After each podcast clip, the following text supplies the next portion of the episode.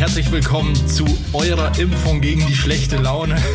Direkt initiiert in den Lachmuskel mit äh, einer neuen Folge von Down to Dorf. Heute in einer Sonderbesetzung, weil wir eine Spezialfolge haben. Zu meiner Rechten sitzt Rike, eine junge Dame. Hi. Und äh, zugeschaltet über das World Wide Web der inoffizielle Bundesminister für Humor Sebastian Smeed. Servus, hallo. Und der offizielle Bundesminister für YouTube, Digger. Einen wunderschönen guten Abend, meine Damen und Herren. So, dann sind wir heute, haben wir es auch endlich mal geschafft in der neuen Runde mit unserem Gast. Magst du dich vielleicht mal ganz kurz vorstellen, Rike, damit die Leute, die uns zuhören, wissen, mit wem wir es hier überhaupt zu tun haben? Ich bin die Rike, ich bin ähm, sitze neben Robert und ich bin Psychiaterin. Seit Mai 2019 arbeite ich in der Psychiatrie als Assistenzärztin. Ah ja, herzlichen Glückwunsch zur Promotion. Du hast gerade deinen Doktortitel gemacht. Genau. Hat äh, länger gedauert, aber jetzt ist es endlich geschafft. Applaus an dieser Stelle. Dankeschön. Ich, kann, ich habe gerade ein Bier in der Hand, ich kann gerade nicht klatschen. Aber ich habe ja schon gratuliert. Visuell, visuell.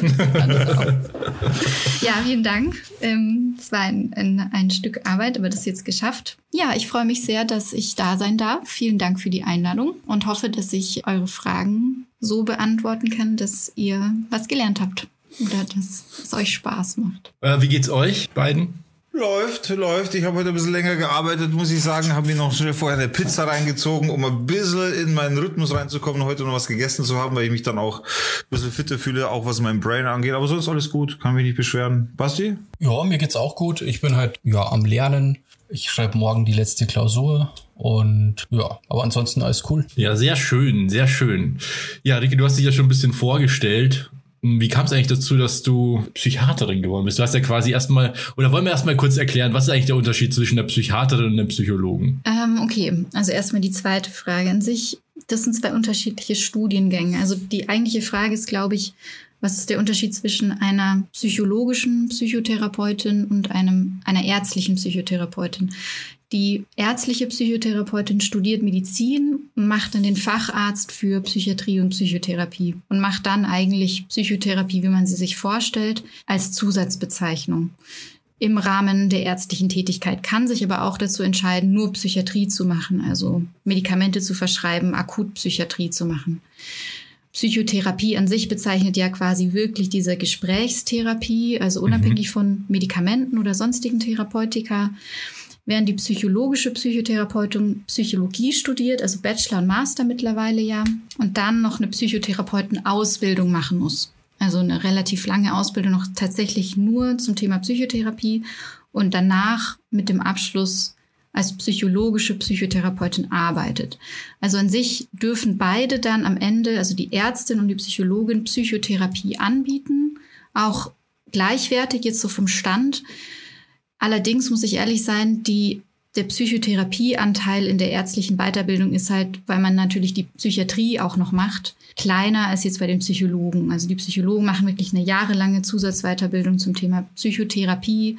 Das ist so der grobe Unterschied. Das sind tatsächlich zwei verschiedene Studiengänge von vornherein. Okay. Ich kann jetzt schon vorab sagen, ich werde dir sehr, sehr stark zuhören. Du hast so eine angenehme Stimme, ich kann dir echt die ganze Zeit zuhören. Okay. Mega gut. gut. Okay, ist gut.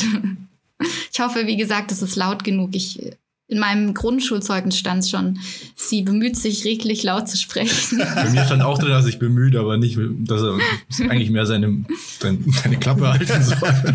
nee, also ich höre dich sehr, sehr gut.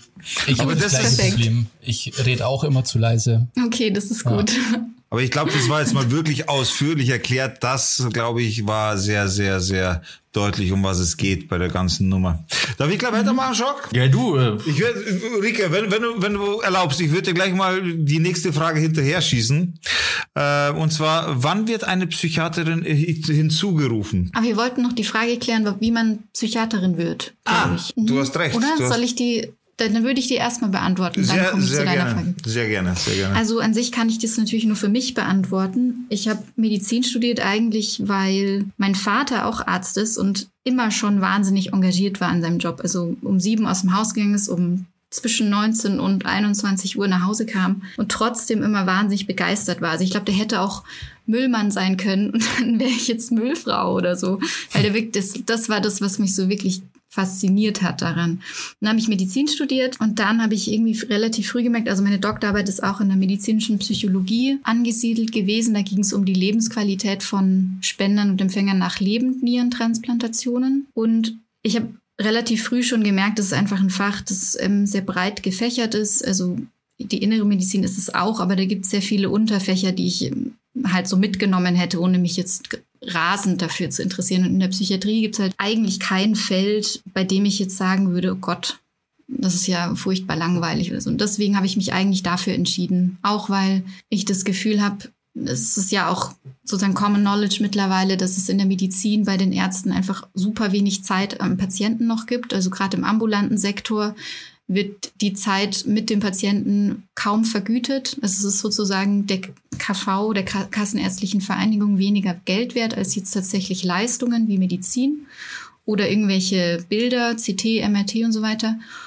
Und trotzdem wollte ich unbedingt eher da in die Richtung gehen und habe mir dann gedacht, in der Psychiatrie ist das noch am ehesten gegeben, weil man ja eben Psychotherapie macht, unter anderem, wenn man das möchte. Also Gespräche tatsächlich therapeutisch wichtig sind. Also wolltest du auf jeden Fall auch viel mit den Leuten zu tun haben, mhm. sozusagen, und nicht nur ja. sozusagen die Leute abarbeiten, mhm. paar Minuten Zeit haben und weiterschicken, mhm. sondern du wolltest deine Patienten auch kennenlernen. Genau. Also es ist natürlich ein Feld, in dem der Kontakt sehr intim ist. Also gleichzeitig, so wie in jedem ärztlichen Verhältnis, unglaublich asymmetrisch. Also der Patient weiß nichts über den Therapeuten oder den Arzt, außer Beobachtungen, die er jetzt schließt. Was weiß ich, der Arzt trägt einen Ehering, aber das ist in der Somatik, also in den körperlichen Fächern also in allen anderen Fächern außer der Psychiatrie und der Psychosomatik, sowieso aus hygienischen Gründen meist nicht gegeben. Das heißt, er kann eigentlich nur Beobachtungen treffen. Und in der Psychiatrie ist es natürlich so, dass der Patient in der Psychotherapie sehr, sehr, sehr viel von sich erzählt, im besten Fall. Und aber nichts, im Gegenschluss nichts über den Therapeuten weiß. Das ist so diese, diese Beziehungsebene, die man hat. Und ich muss sagen, viele schreckt es auch ab, aber ich muss sagen, ich, ich finde es immer noch sehr, sehr interessant. Also und mittlerweile sehe ich das jetzt auch nicht mehr so streng. Ich finde manchmal ist das auch so ein, nicht nur ein Stilmittel, sondern auch irgendwie nützlich für die therapeutische Beziehung, wenn der Patient ein bisschen was über einen weiß. Also weil er einfach dann merkt, das ist jetzt nicht nur ein Gesicht, das sitzt mir gegenüber und nickt und schreibt manchmal was auf, sondern das ist auch ein Mensch, der dann mal sagt, ah, ich verstehe Sie, ich habe neulich auch das und das erlebt oder so. Ich merke oder ich fühle mich in meiner Wahl schon bestätigt, weil ich einfach merke, das macht mir immer noch Spaß und das ist, glaube ich, wirklich mein Fach. Das heißt, es erleichtert dir auch so ein bisschen dein, dein, dein, wie sagt man da jetzt, deine Konversation wird erleichtert dadurch, dass du auch ein bisschen was von dir preisgibst, indem der, dein Gegenüber sich auch ein bisschen verstandener fühlt oder vielleicht äh, mehr connected, sage ich jetzt mal. Mhm. Ja, schon. Also es gibt natürlich Grenzen und ich, das mache ich auch nicht bei jedem Patienten und manch einer wird sagen, Gott, wie wie kann sie nur? Also es ist eine total subjektive Entscheidung, finde ich. Also manche Kollegen erzählen gar nichts und das kann ich auch total gut nachvollziehen. Und ich achte natürlich auch darauf, dass A, mit welchem Patienten rede ich und B, was erzähle ich dem? Also ich würde dem jetzt nichts über jetzt meine eigenen Gefühle zum Beispiel erzählen oder jetzt über irgendwelche intime Sachen natürlich. Aber wenn es jetzt darum geht, Beispiel, keine Ahnung, ich schieb, ich, ich bin durch eine Prüfung gefallen und jetzt halte ich mich für den schlechtesten Studenten der Welt, dann sage ich halt auch, Mai, wissen Sie, ich bin auch schon durch Prüfungen gefallen im Studium und sehen Sie, man schafft es schon auch am Ende. Es ist einfach manchmal so. Sowas meine ich. Mhm, mh, mh. Einfach weil es einen menschlicher macht. Unbedingt finde ich auch sehr angenehm tatsächlich, weil man, wenn man ein bisschen was zurückkriegt im Gespräch tatsächlich, dann glaube ich, äh, so, so wird das auch verstanden dann wahrscheinlich, ne? So. Ja, glaube ich auch. Da kann ich aus eigener Erfahrung auch ähm, dazu sprechen. Und zwar habe ich die Erfahrung gemacht mit ganz netten also ich habe ähm, ADHS und deswegen habe ich öfter mal Kontakt zu Psychiatern und das macht einen riesen Unterschied, ob ähm, eher der Arzt nett ist und empathisch mhm. oder halt nett. Also ich habe beides schon erlebt und der eine Arzt, der ist bestimmt äh, kompetent gewesen, aber der war so, es war so ein Penner, dass ich echt immer so ein mulmiges Gefühl gehabt habe, wenn ich zu dem musste halt. Weil der weiß halt so viel über Ohren und dann hat man auch nicht wirklich Bock, mit dem eigentlich über irgendwas zum Sprechen wenn so überhaupt keine Sympathie rüberkommt.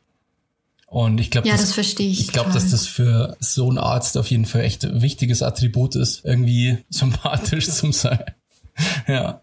Total. Also man, man, sagt auch, also ganz am Anfang, als ich auf die Psychotherapiestation gekommen bin, war ich echt überfordert, weil ich dachte, ich, ich kann, also ich, da hatte ich gerade acht Monate auf der Suchtstation hinter mir und ich hatte eigentlich keine Ahnung von Psychotherapie. Aber was die Psychologen mir ganz am Anfang gesagt haben, war, der wichtigste Wirkfaktor, also quasi der Faktor, der eine Therapie fruchtbar macht oder zielführend, so dass der Patient profitiert, ist tatsächlich weder irgendwie ähm, jetzt irgendwelche Techniken, Gesprächstechniken, irgendwelche Sachen, äh, Manipulation, nein, machen wir die nicht, aber halt, ihr versteht schon, also irgendwas, was man sich jetzt großartig anlesen muss, sondern die therapeutische Beziehung.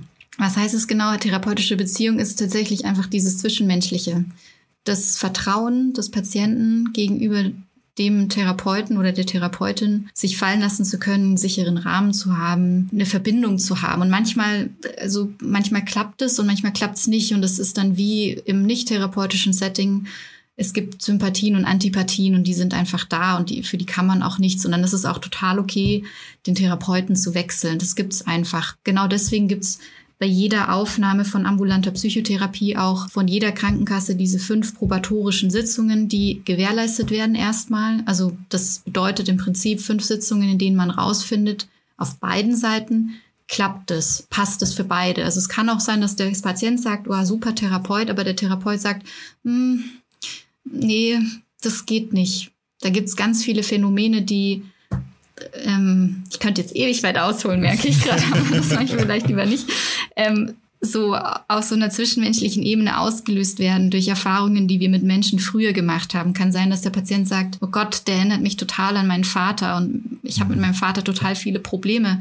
Es kann sein, dass der genauso spricht, den gleichen Dialekt hat oder sein Parfüm, sein Parfüm genau mhm. oder den gleichen Kleidungsstil und dann einfach sich gar nicht mehr öffnen kann, obwohl der Therapeut vielleicht der Beste der Welt ist und, und ähm, das seine Sache super machen würde, aber der Patient kommt halt da einfach nicht drüber hinweg. Und deswegen gibt es diese Sitzungen, einfach um rauszufinden, hat diese Beziehung eine Chance, eine gute therapeutische Beziehung zu werden. Das und das ist das, was du beschreibst, Basi. Das ist ähm, halt manchmal ist der fachlich total super, aber zwischenmenschlich fühlst du dich nicht wohl und aus welchen Gründen auch immer. Und dann kann man versuchen, das zu beheben, aber man kann auch sagen, nee, ich, ich suche mir lieber jemand anderen. Und jetzt hörst du ja ziemlich viele Probleme und Sorgen, äh, machst du ja einiges durch und siehst ja wirklich ganz tragische Sachen die ganze Zeit mhm. und Schicksalsschläge und was weiß ich. Und das habe hab ich schon öfter gehört, dass auch Psychologen und Psychiater selbst auch in Therapie müssen, beziehungsweise mhm. ähm, selber regelmäßig mit irgendwem sprechen müssen.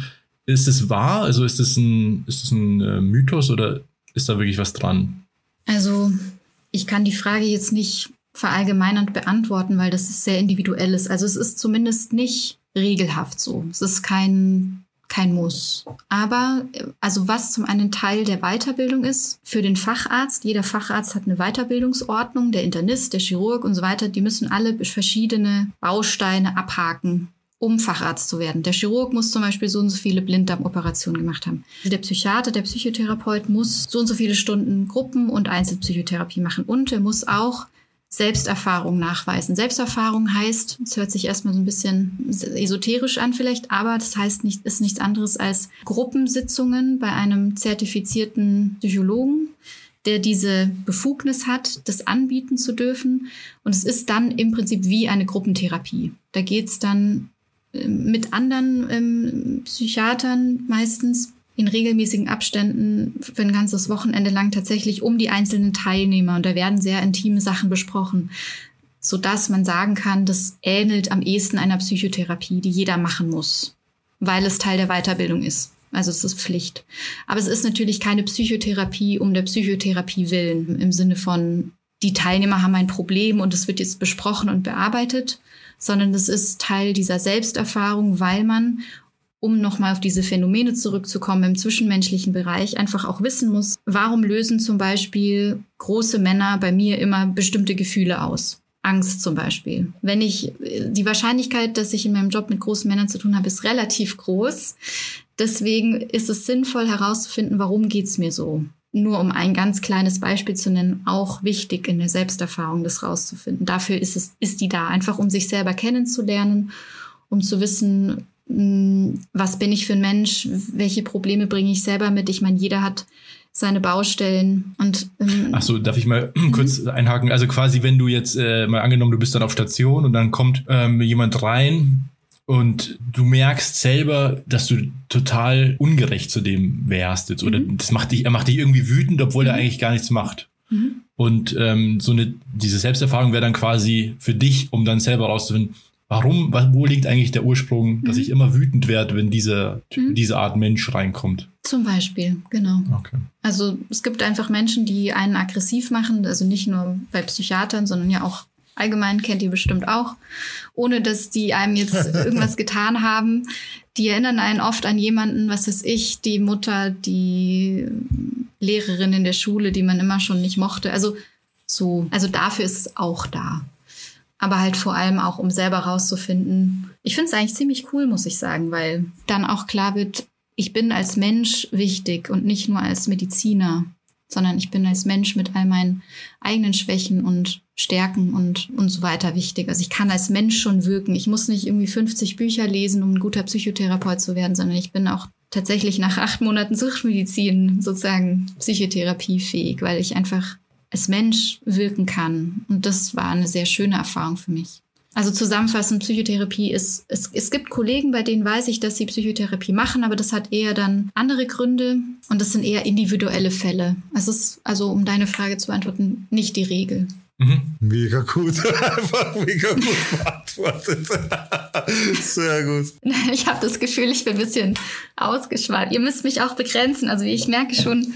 Also ich finde es ich find's mega interessant, deswegen sage ich halt wirklich gar nichts und höre einfach nur zu, weil ich es mega interessant finde, ganz ehrlich. Ja, ich finde es auch ja, mega interessant. Ähm, ich hätte noch eine Frage und zwar, wenn man diese Skills Gerne. hat, quasi, dass man also alles über psychische Krankheiten sozusagen weiß. Wie ist denn das im Alltag, wenn du jetzt gerade nicht als Ärztin ähm, unterwegs bist? Also machst du das ständig, dass du Leute analysierst quasi, wenn die dir begegnen oder kannst du das irgendwie abschalten? Mhm. Ich glaube, ich verstehe schon, was du meinst. Mm, ich glaube, das ist, glaube ich, ein gängiges Vorurteil oder auch eine gängige Befürchtung, dass man von Psychotherapeuten oder Psychiatern analysiert wird automatisch das ist tatsächlich gar nicht so einfach. Also ich mache das nicht, um das schon mal aus dem Weg zu räumen.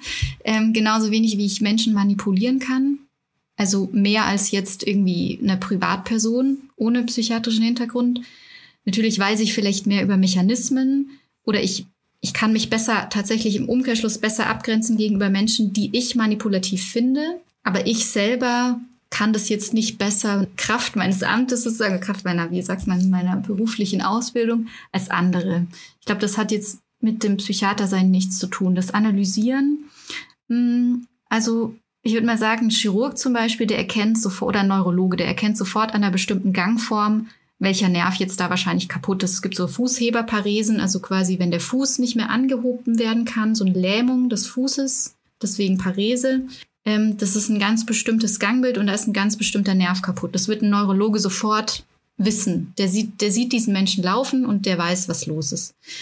Jetzt in der Psychiatrie ist es nicht so einfach. Also man sieht vielen Menschen ihre psychische Erkrankung ja nicht an, weil sie, wenn sie jetzt nicht im stationären Rahmen sind, meistens so gesund sind, dass sie in ihrem Alltag funktionieren. Es gibt natürlich Menschen, die im Rahmen zum Beispiel ihrer Psychose, also ihrer ähm, so, so einem Zustand, der sehr, sehr schwammig formuliert wird, aber im Prinzip so eine Art ja, realitätsverkennender Zustand sein kann, trotzdem noch so funktional sind, dass sie zum Beispiel glauben, sie sind Jesus oder so, aber das stört niemanden. Sie sind weder eigen noch fremdgefährdend, also leben die in ihrem Alltag gut vor sich hin, tragen vielleicht einen super langen Bart und welche wallenden Kleider, aber das stört niemanden. Und die sind natürlich optisch ungewöhnlich, aber sie sind jetzt nicht deswegen, deswegen kann ich nicht unbedingt sagen, was der hat. Was am ehesten vielleicht noch funktioniert, ähm, ist jetzt bei Suchtpatienten, aber das ist einfach so, dass die, also jetzt die Alkoholiker auf der einen Seite und die, die Konsumenten von illegalen Drogen auf der anderen Seite einfach so ein bisschen, es gibt so den typischen, den typischen Alkoholiker, so äußerlich.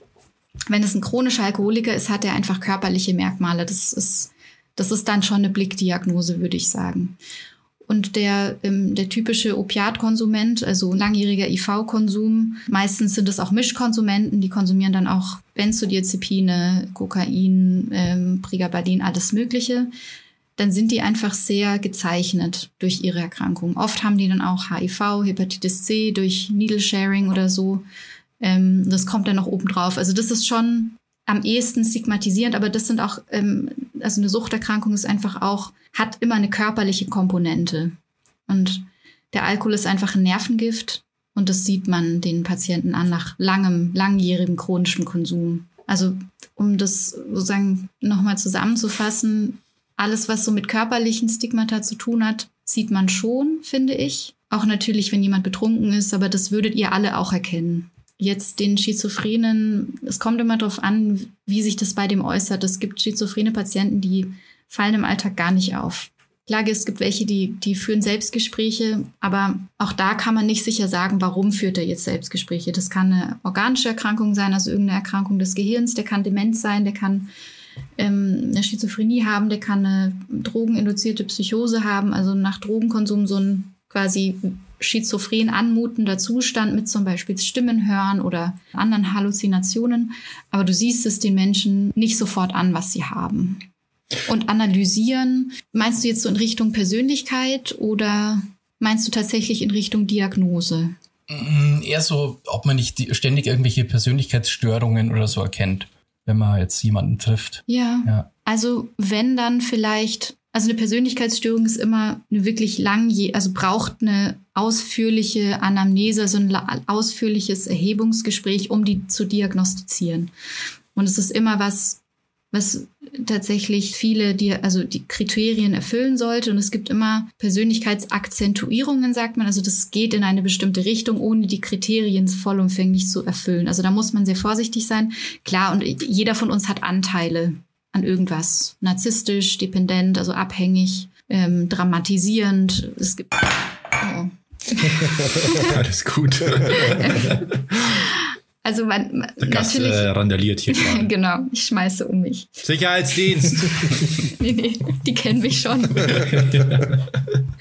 ähm, also ich nehme das schon wahr, aber ich mache das jetzt nicht aktiv. Das ist wahrscheinlich das, was, was dich interessiert auch. Also natürlich beobachte ich, das, das kann ich gar nicht verhindern, aber ich, ich, ich analysiere mein Gegenüber, wenn das jetzt kein Patient ist, nicht aktiv. Ich werde jetzt nicht bestimmte Fragen stellen, um rauszufinden, erfüllt er jetzt Kriterium X oder Y, sondern ich nehme es eher wahr, aber es hat für mich jetzt keine Relevanz. Ich würde den Menschen darum nicht, nicht anders behandeln oder so. Das ist, in dem Moment finde ich das auch nicht so interessant. Aber du hast ja vorhin gesagt, du erkennst ja schon zum Beispiel eher dann einem, einem manipulativen Charakter. Also wenn du jetzt jemandem mhm. begegnest und du erkennst an der Person, wenn die versucht, mhm. ja, dich zu manipulieren sozusagen. Mhm. Also und auch so eine Frage wäre zum Beispiel, hat sich dein Blick auf die Menschheit, wenn man es mal groß sagen will, verändert, seitdem du auf Station arbeitest und mit ganz mhm. vielen solchen schlimmen Schicksalen auch zu tun hast? Mhm. Also gehst du heute anders durch die Welt als noch bevor du sozusagen praktiziert hast? Also einer der ersten Sätze, die meine erste Oberärztin zu mir gesagt hat auf der Suchtstation war: Such dir einen anderen Job. Trinke keinen Alkohol. Dass sie dann an der richtigen Stelle gelandet. Nee, das war tatsächlich, umgib dich immer auch mit sozusagen, also geh bewusst in die Welt zurück, wenn du auf Station warst oder in der Psychiatrie, einfach um zu sehen, dass es auch so eine Art heile Welt gibt. Also es, es gibt natürlich keine heile Welt, aber man begegnet in der Psychiatrie natürlich einer Selektion an Schicksalen, die einen schon oder mich schon manchmal auch an einem Menschenbild zweifeln lassen. Ich bin eigentlich jemand, der sehr eher vom Guten im Menschen ausgeht, wahrscheinlich manchmal auch ein bisschen naiv ist, aber ähm, und das hat sich schon geändert. Also ich bin jetzt, äh, ich gehe trotzdem immer noch vom Guten im Menschen aus grundsätzlich, aber ich bin ein bisschen vorsichtiger geworden. Also gerade weil ähm, ich natürlich merke, als kleine Frau ist es nicht immer einfach in der Psychiatrie oder halt auch im, im, im richtigen Leben in Anführungszeichen.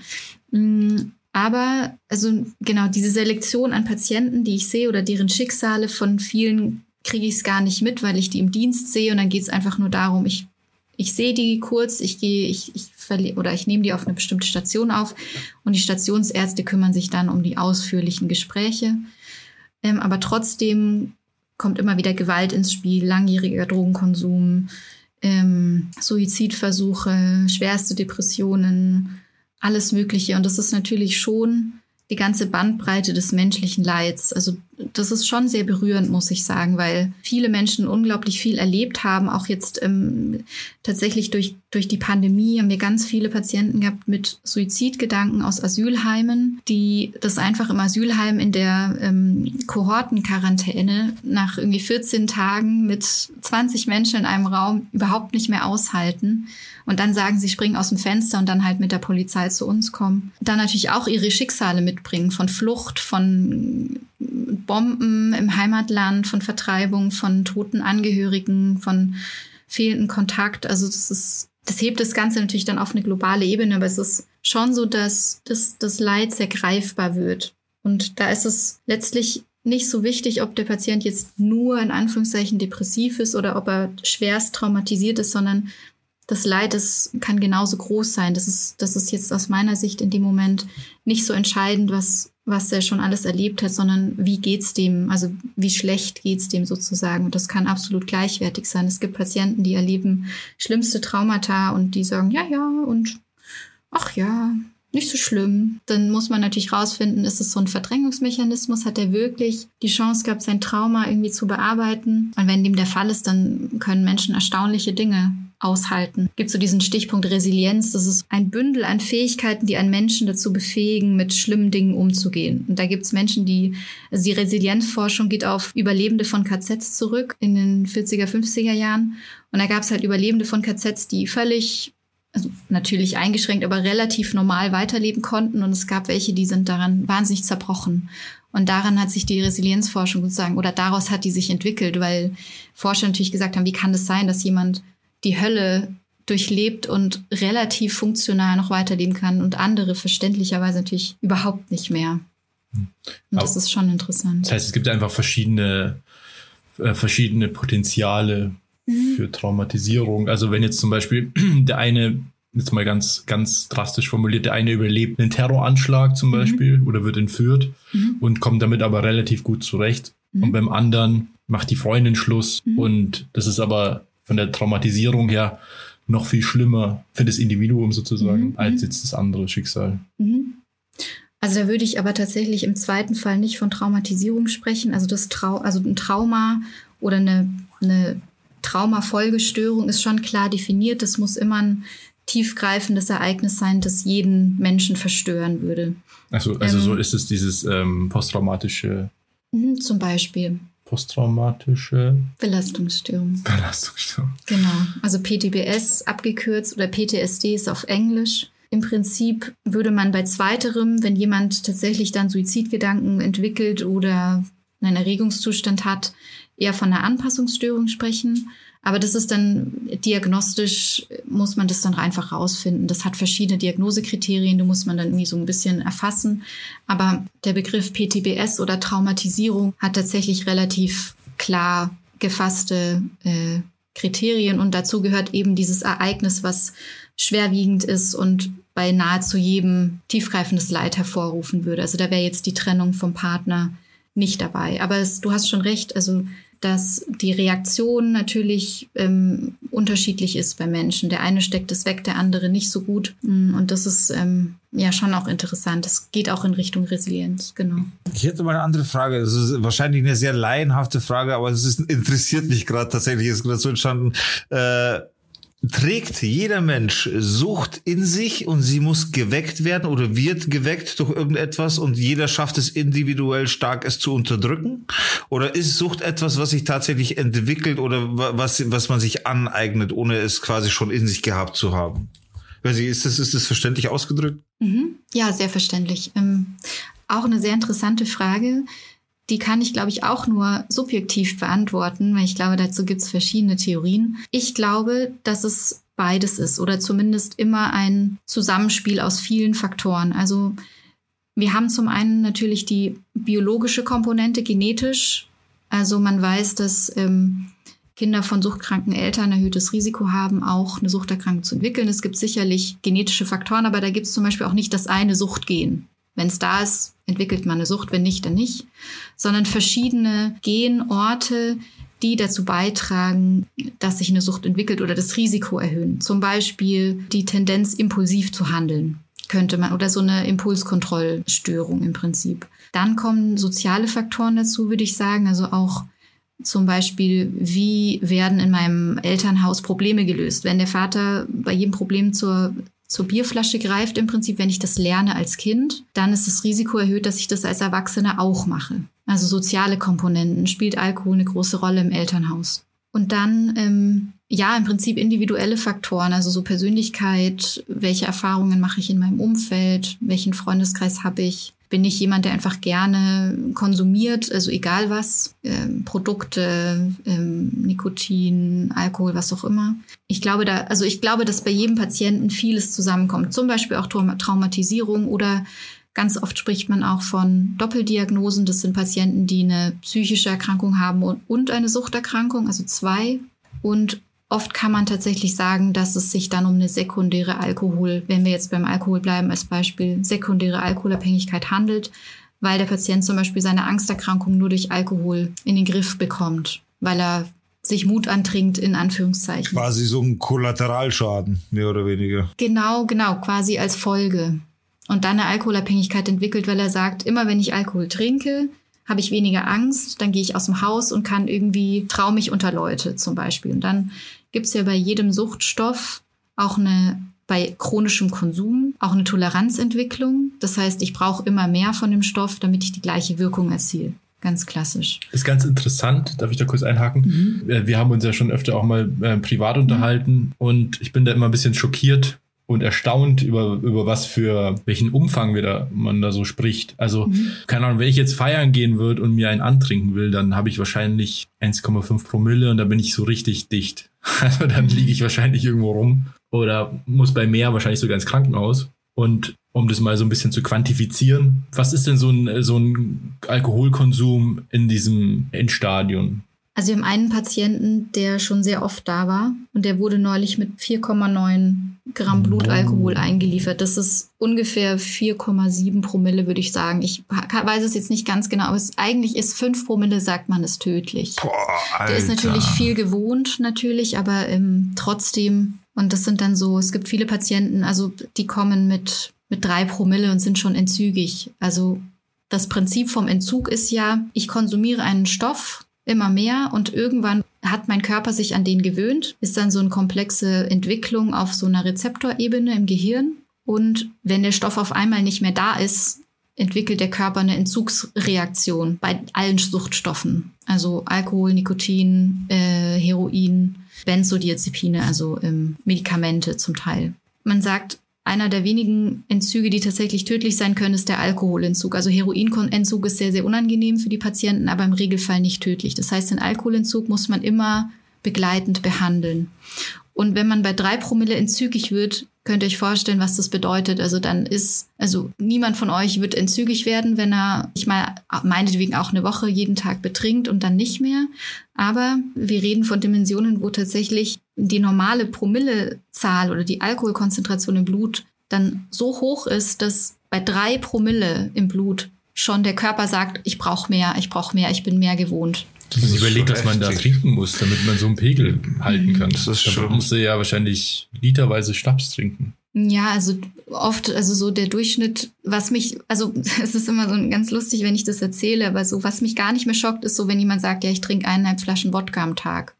Das ist schon und das normal. Ist, das ist richtig viel, aber das ist so eine, mittlerweile ist es so ein, meistens, das habe ich auch von meiner Oberärztin gelernt, meistens muss man da noch ein bisschen dazu rechnen. Also die Patienten sagen oft tendenziell eher, geben eher weniger an. Ist es bei der Menge nicht schon, schon egal viel. irgendwann, ob ich, also jetzt mal vom Patienten aus gesehen, so dass, ob ich jetzt eineinhalb Flaschen sage, obwohl es zwei waren, ist das noch irgendwie noch ein Versuch vom Patienten, sich trotzdem noch ein bisschen besser zu machen, als man wirklich ist? Oder warum, also warum sagt man da immer noch bei dem Level, sagt man immer noch weniger oder, oder möchte es weniger machen?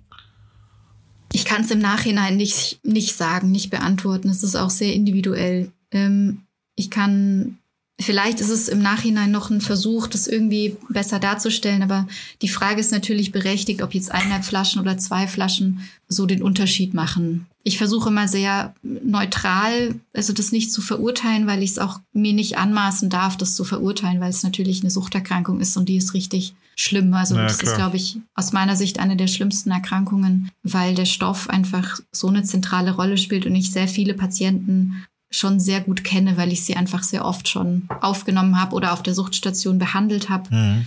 Was schön ist, weil, also auf, einer einen, auf der einen Seite schön, weil ich sie kenne und weil ich genau weiß, okay, ich kenne den und das, das ist ein vertrautes Verhältnis. Man muss da gar nicht mehr so viel den kennenlernen, sondern das ist irgendwie auch schön, obwohl der Anlass natürlich traurig ist und bedrückend ist tatsächlich in der Aufnahmesituation, wenn ich sehe, okay, die sind jetzt schon, die haben schon was getrunken, das merkt man, das würde ein Laie auch merken, aber es ist jetzt nicht schlimm und dann stellt sich im Nachhinein raus, wir müssen ja bei jedem Patienten Blut abnehmen. Wir dürfen momentan nicht pusten, also das, was die Polizei auch immer macht, einfach wegen der Aerosolbildung und deswegen wegen Covid. Okay.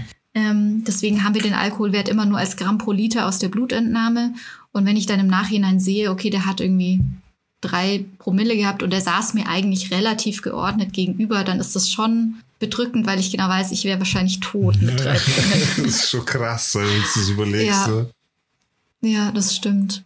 Heftig. Aber der Körper ist halt einfach so viel schon gewohnt und das sind einfach, das sind halt die Patienten, die schon jahrelang trinken und aus meiner Erfahrung macht der Körper das mit relativ lang und dann kommt irgendwann so ein Turning Point und dann geht's wirklich rapide bergab und okay. dann, dann kompensiert der Körper, dann steigt die Leber aus, dann steigen die Nieren aus und steigt irgendwie das, das merkt man dann auch kognitiv, die sind verlangsamt, die haben dann auch so eine, ähm, es gibt so eine alkoholassoziierte Wesensänderung, das ist dann einfach auch so ein so Zustand, weil das Gehirn natürlich auch leidet. Wie gesagt, Alkohol ist ein Nervengift, das geht nicht spurlos an dir vorbei in der hohen Menge über so eine lange Zeit.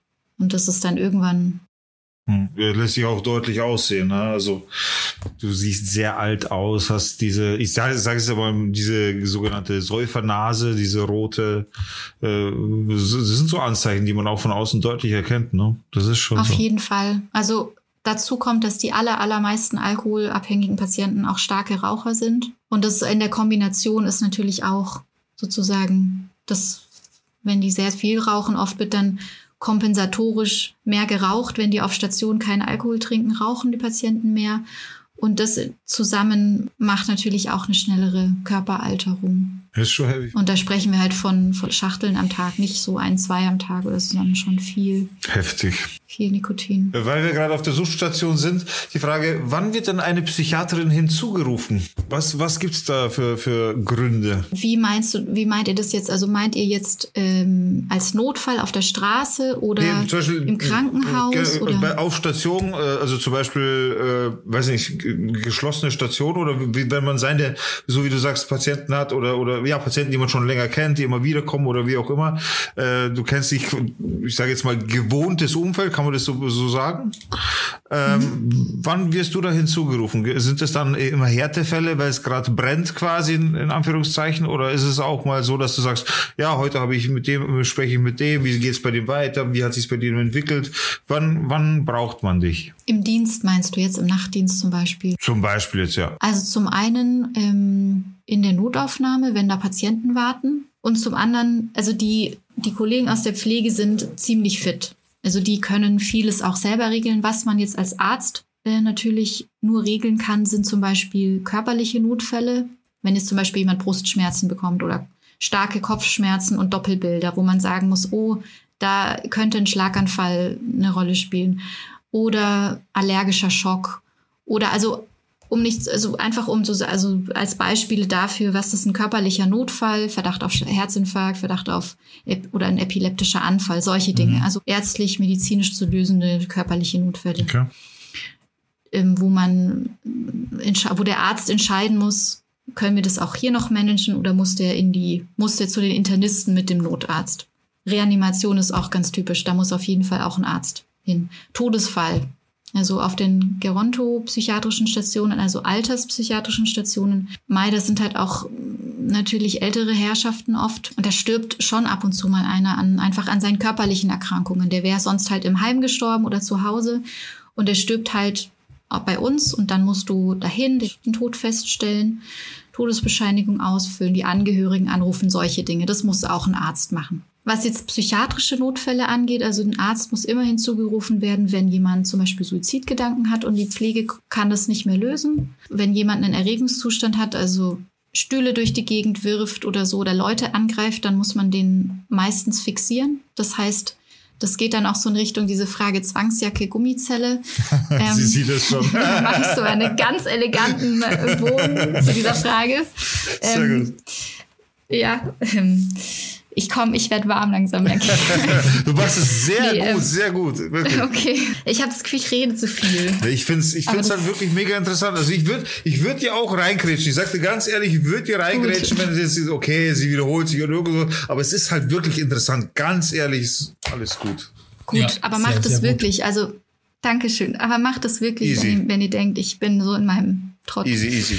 Ähm, also Fixierung, das ist in Bayern und auch in Deutschland sehr, sehr streng reguliert. Also ähm, oft herrscht noch so das Vorurteil, was leider in den 70er, 80er Jahren auch tatsächlich so war, dass Leute einfach festgebunden werden und die liegen dann tagelang im Bett rum und nie, nichts passiert. Ich glaube auch, um kurz einzusagen, dass es Bild von der Psychiatrie einfach extrem durch Filme und Popkultur geprägt ist. Also die meisten mhm. Leute, wenn Psychiatrie hören, dann denken die ja automatisch an eine Zwangsjacke oder an Filme wie Shutter mhm. Island oder sowas und immer an so ganz, ganz schlimme Situationen. Ja. Mhm. Lobotomie Dabei zum Beispiel.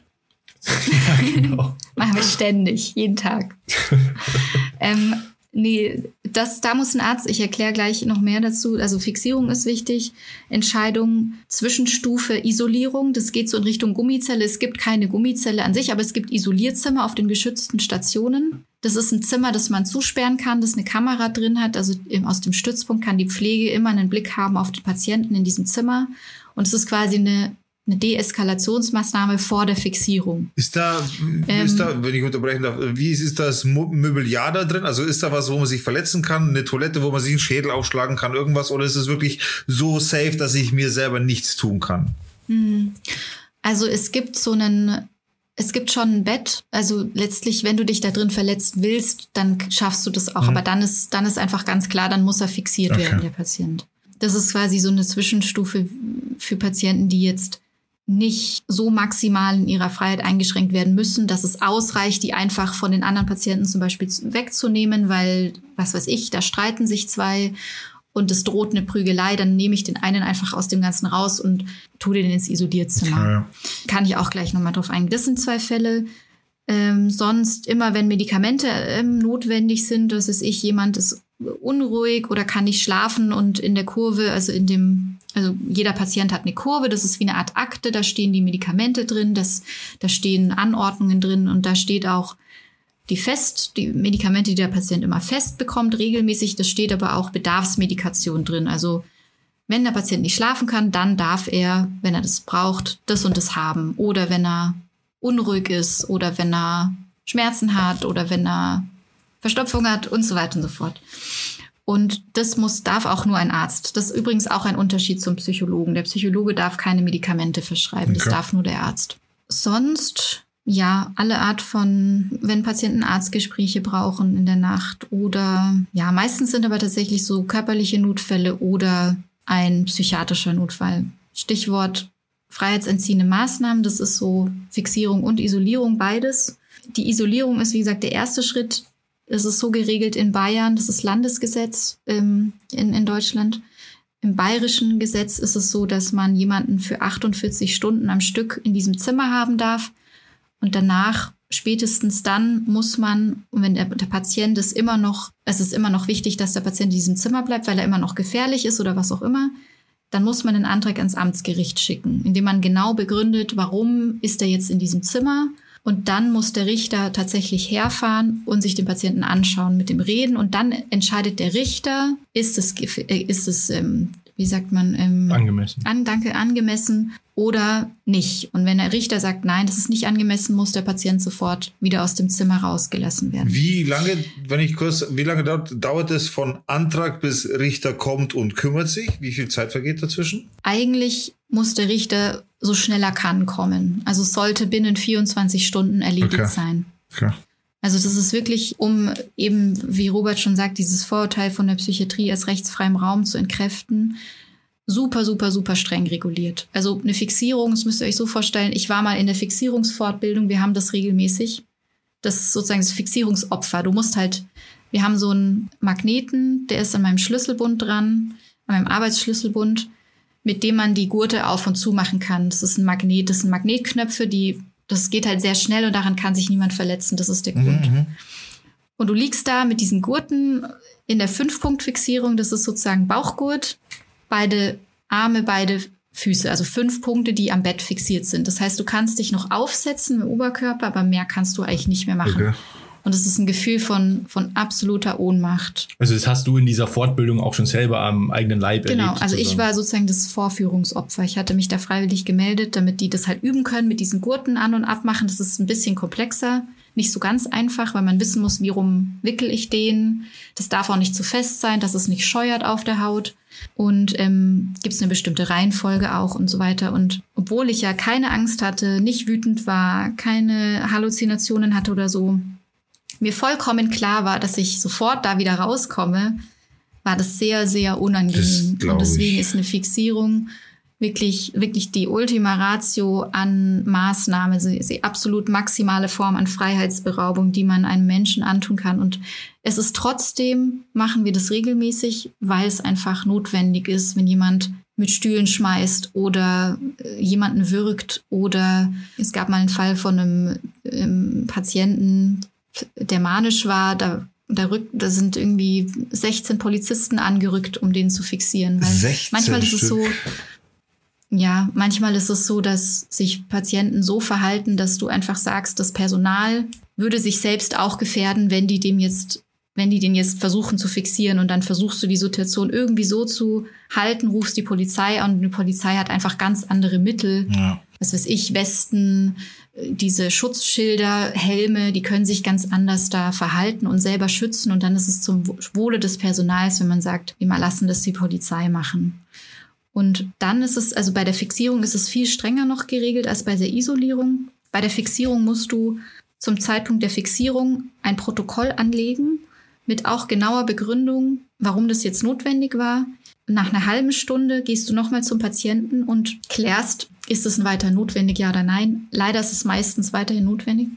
Und ab dieser halben Stunde musst du einen Antrag schicken Okay. ans Amtsgericht oder am Wochenende an den Bereitschaftsrichter. Und dann musst du den anrufen und sagen, hier, ich habe hier den Patienten, ich brauche jetzt eine Stellungnahme dazu. Dann muss der Richter auch am Wochenende herkommen, sich den Patienten anschauen und der Richter entscheidet dann, wie auch bei der Isolierung, über das weitere Vorgehen. Und dann gibt es einen offiziellen Gerichtsbeschluss, den bekommen wir dann zugeschickt. Da steht dann drin, die Fixierung ist für zwei Wochen genehmigt, meinetwegen. Dann kann es sein, der Patient ist beruhigt, du kannst ihn nach 24 Stunden defixieren, so nennt sich das. Am nächsten Tag hat er aber, weil er seine Medikamente zum Beispiel nicht nehmen will, wieder einen Erregungszustand. Dann darfst du den wieder fixieren und musst nicht nochmal den Antrag schreiben, weil der Richter das ja für zwei Wochen genehmigt hat. Okay. Nach Ablauf dieser zwei Wochen müsstest du aber erneut einen Antrag schreiben. Also es ist wirklich super streng reguliert. Du musst auch in ganz festgelegten Zeitabständen als Arzt, auch nachts um vier meinetwegen, nach dem Patienten schauen, das protokollieren in diesem Protokoll, das am Anfang angelegt wird, die Pflege genauso. Und dann auch immer wieder entscheiden, ist die Maßnahme noch gerechtfertigt, ja oder nein. Weil, wie gesagt, es ist wirklich die maximale Form der Freiheitsentziehung. Und das ist ja eigentlich wie, wie Gefängnis. Ich bin aber kein Richter. Ich bin, ich bin juristisch nicht befugt, jemanden einzusperren. Deswegen ist es auch eine richterliche Entscheidung. Also ich entscheide für den Richter, weil ich die medizinische Expertise habe, weil das ein medizinischer Notfall ist, warum das jetzt notwendig war. Und der Richter entscheidet aus der juristischen Perspektive, weil er ja Kraft seines Amtes auch Leute ins Gefängnis, also ins Gefängnis bringen darf. Genau deswegen auch über diese freiheitsentziehende Maßnahme. Wenn ich jetzt mal auf die Spitze treiben darf, wie ist es dann, wenn jetzt zum Beispiel der, der Patient äh, Platzangst hat, wenn der auch noch Beklemmungen hat, wenn man den auch noch fixiert? Was, wie, wie geht man damit dann um? Das muss man dann in Kauf nehmen, schätze ich mal, oder? Das hatte ich jetzt so tatsächlich nicht, aber unabhängig von der Klaustrophobie oder nicht, die allermeisten Patienten haben wirklich große, große Angst in der Fixierung. Ja. Also es gibt Patienten, die auch retraumatisiert werden, weil sie zum Beispiel schon mal in der Kindheit oder in ihrem Leben vielleicht gefesselt wurden oder was auch immer. Und da ist es natürlich total schlimm, wenn da 100 Menschen um einen rumstehen und einen festbinden am Bett und man versteht es vielleicht gar nicht. Das heißt, es ist auch immer wichtig, dass man den Patienten Medikamente anbietet. Okay. Also immer erstmal oral, also eine Tablette. Es gibt so Schmelztabletten, die, die schmelzen auf der Zunge. Das ist, die können quasi nicht im Mund versteckt werden oder so. Im allerschlimmsten Fall, auch da gibt's wieder richterliche Konsequenzen, kann man auch mit der Spritze was geben. Also sozusagen erstmal gegen den Willen des Patienten. Aber das muss man dem Richter auch mitteilen, dass es sozusagen der rechtfertigende Notstand war, weil man in dem Moment sieht, der Patient ist gar nicht in der Lage zu entscheiden, nehme ich jetzt eine Tablette ja oder nicht. Der ist so in, seinem, in seiner Angst und in seiner Erregung drin, dass du ihm was Gutes tust. Das klingt vielleicht zynisch, aber nee, in, den, ja in, meiner Erfahrung ist es immer gut gewesen, dem Patienten was IM zu geben, also intramuskulär mit einer Spritze, dass der einfach runterkommt, weil die viele Patienten oder manche Patienten sich dann in der Fixierung, weil sie Angst haben, so wie du es schon aus welchen Gründen auch ja. immer so aufarbeiten, dass die du kannst sie in dem Moment nicht defixieren, weil sie noch noch erregter sind als vorher, noch wütender oder noch ängstlicher. Du kannst sie aber nicht beruhigen, weil du sie gar nicht erreichst im Gespräch. Also du kannst mit denen reden, aber es passiert nichts, weil die so in ihrem Tunnel drin sind und dann hilft diese Notfallmedikation oft gut. Und ja, also ich, ich glaube, dass Klaustrophobie eher weniger eine Rolle spielt, weil es ja keine irgendwie enge Röhre ist oder so.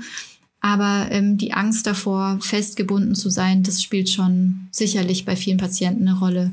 Aber wie gesagt, es ist, es ist eine absolute Notfallmaßnahme und ja. da nimmt man als therapeutisches Team viel in Kauf, da hast du schon recht. Und das lässt sich, es ist immer wichtig zu entscheiden, und dann auch schnell zu entscheiden, haben wir irgendwelche anderen Möglichkeiten, die Situation sonst zu lösen. Isolierung zum Beispiel. Klappt aber halt auch nicht immer. Ja, du schützt den Patienten ja manchmal, also wahrscheinlich mhm. auch manchmal vor sich selbst, oder? Genau, es, also das, wir haben jetzt ja viel über Gewalt gegen andere gesprochen. Es gibt auch Patienten, die sind so suizidgefährdet, dass auch da die einzige Möglichkeit ist, die zu fixieren. Ja. Zwischenmaßnahmen die ich noch nicht genannt habe, neben der Isolierung sind zum Beispiel Sichtungen, also dass zum Beispiel bei selbstmordgefährdeten Patienten die Pflege in 15 Minuten nicht im Abstand, halbstündlich im Abstand nach dem Patienten schaut. Nochmal eine Stufe höher ist die 1 zu 1 Betreuung. Das heißt, da ist jemand tatsächlich die ganze Zeit neben dem Patienten, geht mit dem aufs Klo, geht mit dem rauchen, geht mit dem raus. Also wirklich 1 zu 1 heißt, der ist immer da und passt auf, dass nichts passiert. Aber es gibt Patienten, die auch in der 1 zu 1 Betreuung Suizidversuche machen und dann geht's halt nicht, geht's halt manchmal nicht anders. Naja gut, wenn es Und Zwangsjacken gibt es übrigens nicht mehr. ja, aber wenn es sein muss, muss sein. Ich meine, sind wir mal ehrlich, ich meine, man hilft ja den Menschen man in dem Augenblick. Er hat sich nicht unter Kontrolle oder ist, ist in dem Sinne nicht genau. bei Sinnen, wenn man, wenn man das so sagen kann. Mhm. Ja, ist krank. Um, krank in dem Sinne. Also es ist ja eine Hilfe, eine, ja. eine aktive. Also das, das ist, das ist der Job, sehe ich. Würde ich jetzt mal so salopp sagen, oder? Es ist, ja. Absolut. Das ist ein ganz wichtiger Punkt, den du nennst. Also das ist tatsächlich zum Teil natürlich auch, um uns zu schützen, aber im Prinzip, wie du sagst, der Mensch ist aggressiv, weil er ein Problem hat. Ja. Weil er entweder intoxikiert ist, also Drogen eingeworfen hat oder im Rahmen seiner Psychose, egal ob jetzt durch eine Schizophrenie oder durch Drogenkonsum oder durch was auch immer, die Realität so verkennt, dass er sich bedroht fühlt durch uns. Und dann hilft es nichts, mit ihm zu reden, weil er in dem Moment einfach sehr viel Angst hat und die Realität nicht teilt mit, mit uns. Und dann hilft manchmal einfach nur die Fixierung und ganz oft zum Beispiel bei den na, Alkoholintoxikationen oder so, wenn der Rausch abklingt, dann ist auch alles wieder gut. Mhm.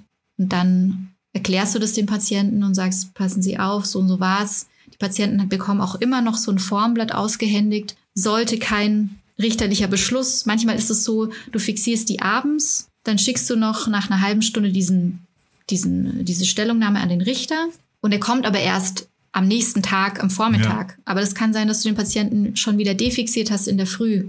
Okay. Dann schreibst du dem Richter kurz, ey, wir haben den defixiert, du brauchst jetzt keinen Beschluss mehr zu erlassen. Und dann bekommen die Patienten immer so ein Schreiben, sie können beim Amtsgericht Beschwerde einreichen gegen diese Fixierung, weil es gab ja keinen richterlichen Beschluss, also keine juristische Untermauerung dieser Maßnahme. Aber sie können, wenn sie wollen, Beschwerde einreichen das ist die Adresse, hier ist die Telefonnummer, bitteschön. Also das kann der Patient immer machen. Ich weiß gar nicht, wie viele das machen. ja, bitteschön. Aber, War gut. Ja, genau. Bewerten Sie uns bitte bei Google. Genau, kurz, geben Sie uns eine Schulnote. Sehr cool. Ja.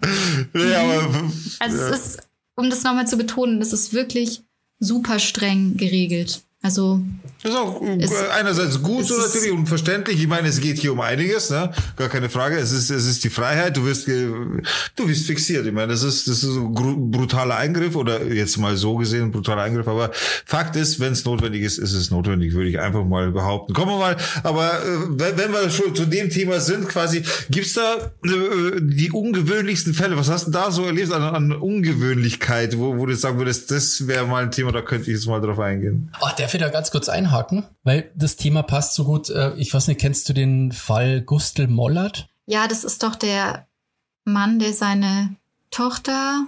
Das war, also die, die Frau von dem hat irgendwie für die Deutsche Bank gearbeitet und er hat so Betrügereien, so Schwarzgeldgeschäfte aufgedeckt. Und die Frau hat den aber dann mit so einem Richter, den die kannte, ähm, in die Psychiatrie eingewiesen und der war jahrelang halt irgendwie dann ah, okay. dort Patient. Mhm gegen seinen Willen. Stimmt. Und das Stimmt. ist ja, ich weiß nicht, ob du das kennst, aber das ist ja vor, ich weiß nicht, vor zehn Jahren oder so war das, glaube ich, aktuell. Stimmt jetzt, wo du sagst, ich habe den gerade ganz anders eingeordnet, aber ja. Du meinst Fritzel. Ja, ja, ich, hab, ich, war völlig, ich war völlig woanders. Ach so, das, das war der im Keller, glaube ich, oder? Ja, ja, ja. ja, ja genau. Ich war jetzt so, der hat doch irgendwie in dem Keller eingesperrt, aber das war jemand anderes, danke. Okay. Ähm, ja, aber ich weiß, ich weiß ehrlich gesagt nicht mehr so viel dazu. Also die haben das System quasi ausgenutzt, indem sie halt da Kontakte hatte oder wie und dann sozusagen das System gegen ihn verwendet ja, hat. Ja, genau. Also der hat am Ende Recht bekommen. Also das hat wirklich gestimmt mit den Schwarzgeldgeschäften und so. Und die Frau hat dann natürlich auch so, also irgendwie Gewalt war da anscheinend im Spiel. Und dann haben sie den halt jahrelang ist der weggesperrt worden sozusagen in der Psychiatrie und durch einen Journalisten ist das dann aufgedeckt. Der hat nämlich, der Gustl Mollert hat dann ganz viele Briefe losgeschickt immer. Und genau, der ist dann irgendwann rausgekommen wieder. Aber das Und die Frau hatte, Entschuldigung. Die Frau war für die Deutsche Bank und hatte eben so Schwarzgeldgeschäfte gemacht. Und genau. Okay.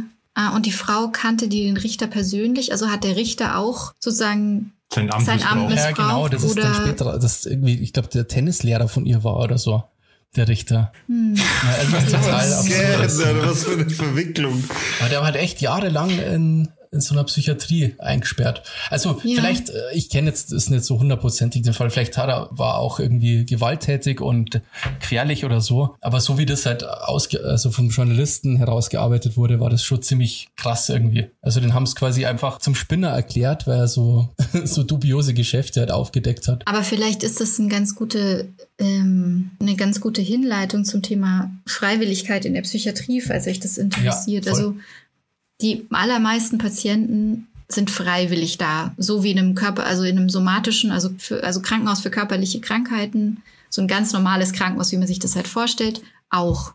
Da sind die Türen alle offen, die Patienten gehen dahin, weil sie Probleme haben und wenn sie entlassen werden wollen, gehen sie wieder. Meistens ist es trotzdem so, dass wenn der Arzt sagt, hm, sie sollten noch ein bisschen da bleiben, aber mal, wenn Sie unbedingt gehen wollen, unterschreiben Sie mir hier bitte, dass Sie gegen ärztlichen Rat gehen, damit der Arzt einfach aus der Verantwortung raus ist und dann geht der Patient heim. In der Psychiatrie ist es so, es gibt ja offene Stationen und geschützte Stationen, also Stationen mit einer Schleuse, also mit zwei Türen, die beide nur mit einem Schlüssel aufgehen, den die Patienten natürlich nicht haben. Freiwilligkeit im juristischen Sinne heißt, der Patient ist willigt in die Behandlung in dem Haus ein und ist auch Herr seiner Sinne, also ist quasi einwilligungsfähig. Das heißt, er ist orientiert, er weiß, wer er ist, wo er ist, welches Datum wir haben ungefähr. Also ist einfach orientiert, kann den Sinn seines Aufenthalts erklären, kann sagen, ich habe die und die Krankheit, ich bin da, weil ich Hilfe möchte und so weiter. Also bei dementen Patienten, die jetzt nicht mehr orientiert sind und so weiter, da ist die Einwilligungsfähigkeit eingeschränkt zum Beispiel. Mhm. Die Einweisung, weil wir es gerade davon hatten, in Krankenhaus kann entweder vom Gericht kommen, also dass der Richter sagt, das, was du gesagt hast, Bassi, oder vom Landratsamt oder von der Polizei oder von mir als Ärztin, als Psychiaterin in der Notaufnahme. Da gibt es bestimmte, in diesem bayerischen Gesetz, von dem ich vorhin schon gesprochen habe, gibt es bestimmte Artikel. Und immer wenn eine Einweisung erfolgt, ist es ein anderer Artikel. Und dieser Artikel begründet, ist die juristische Grundlage dafür, dass der Patient gegen seinen Willen eingeliefert werden darf. Beispiel, Artikel 12 ist eine Polizeieinweisung. Da sagt die Polizei meinetwegen, wir waren jetzt hier auf Streife und da ist jemand rumgelaufen mit einem Messer und hat irgendwen bedroht. Dann haben wir den natürlich eingesammelt. Er wollte komischerweise nicht mitkommen. und dann haben wir den, genau, dann haben wir den halt gegen seinen Willen mitgenommen und in die Psychiatrie gebracht. Ähm, oder besseres Beispiel, weil mit einem Messer ist natürlich auch immer so schwierig auf, in einem Krankenhaus. Jemand steht auf der Brücke und will runterspringen. Und dann sagt die Polizei, hm, wir würden sie gerne schützen. Das würden wir am liebsten in, in der Psychiatrie machen. Also nehmen wir sie mit. Die Person sagt, nein, möchte ich aber nicht. Dann sagt die Polizei, okay, dann stellen wir jetzt diesen Artikel aus. Damit schaffen wir die Rechtsgrundlage dafür, dass wir sie gegen ihren Willen in die Psychiatrie bringen dürfen. Dieser Artikel gilt immer bis 12 Uhr des Folgetages. Also wenn er um 23.59 Uhr zu mir kommt oder ausgestellt wurde, besser gesagt, der Artikel, dann gilt er bis am nächsten Tag um 12. Wenn er dagegen um 0 Uhr 1 ausgestellt wurde, dann quasi bis zum übernächsten Tag um 12. Okay. Und bis dahin darf ich als Arzt diesen Patienten zur Beobachtung da behalten, auch wenn er an der Tür rüttelt und sagt, ich will jetzt unbedingt gehen. Wenn jetzt diese zwölf Stunden, wenn jetzt dieses 12, dieser 12 Uhr Zeitpunkt sich nähert, dann muss ich entscheiden, oder das muss ein Oberarzt oder ein Facharzt entscheiden, ist der Patient noch so krank, dass er da bleiben muss? Dann muss ich ihn fragen, wird er freiwillig da bleiben? Wenn ja, ist alles gut, dann hebe ich den Artikel auf. Ich schreibe dem Gericht einfach, ja, Patient bleibt freiwillig da, alles, alles gut. Dann bleibt der Patient freiwillig da. Kann also auf eine, auf eine offene Station mhm. gehen. Wenn er aber sagt nein, und ich bin aber der Ansicht, der ist wirklich schwer krank, dann muss ich wieder so eine Stellungnahme schreiben. Eigentlich genau die gleiche wie bei der Fixierung, nur muss man ein paar andere Sachen ankreuzen und ein bisschen anders begründen. Da begründe ich nämlich, warum ich den Patienten unterbringe, so nennt, so nennt sich das in der Psychiatrie. Das heißt, meistens für pauschal sechs Wochen im Krankenhaus da behalten will. Das geht wiederum an den Richter und der Richter entscheidet, ja, finde ich plausibel, finde ich gut, braucht der Patient. Dann kriegen wir wieder einen Beschluss. Wenn der Richter sagt, nee, das reicht mir nicht, die Gründe sind mir zu, das ist irgendwie nicht griffig genug, ich sehe da keine relevante Eigen- oder Fremdgefährdung, darf der Patient gehen, wenn er gehen will. Da kann ich als Arzt dann auch nichts machen. Wenn der Richter sagt, Tür auf, Patient darf gehen, darf der Patient gehen. Aber damit geht auch die Verantwortung dann von dir ab, oder? Also ja, wenn der ich, Patient danach rausgeht und sich über, von der nächsten Brücke stürzt, juristisch dann, gesehen bist genau, du raus. Juristisch gesehen bin ich dann raus. Wenn, wenn ich dich so, wenn ich dich jetzt so erzählen höre, auch bei den anderen Fällen jetzt so, äh, dein Job ist schon sehr viel Bürokratie auch, ne? Also du, du musst alles Auf bewilligen lassen, du musst Anträge stellen, du musst alles dokumentieren. Also das ist schon viel Bürokratie, was du da zu erledigen hast, ne?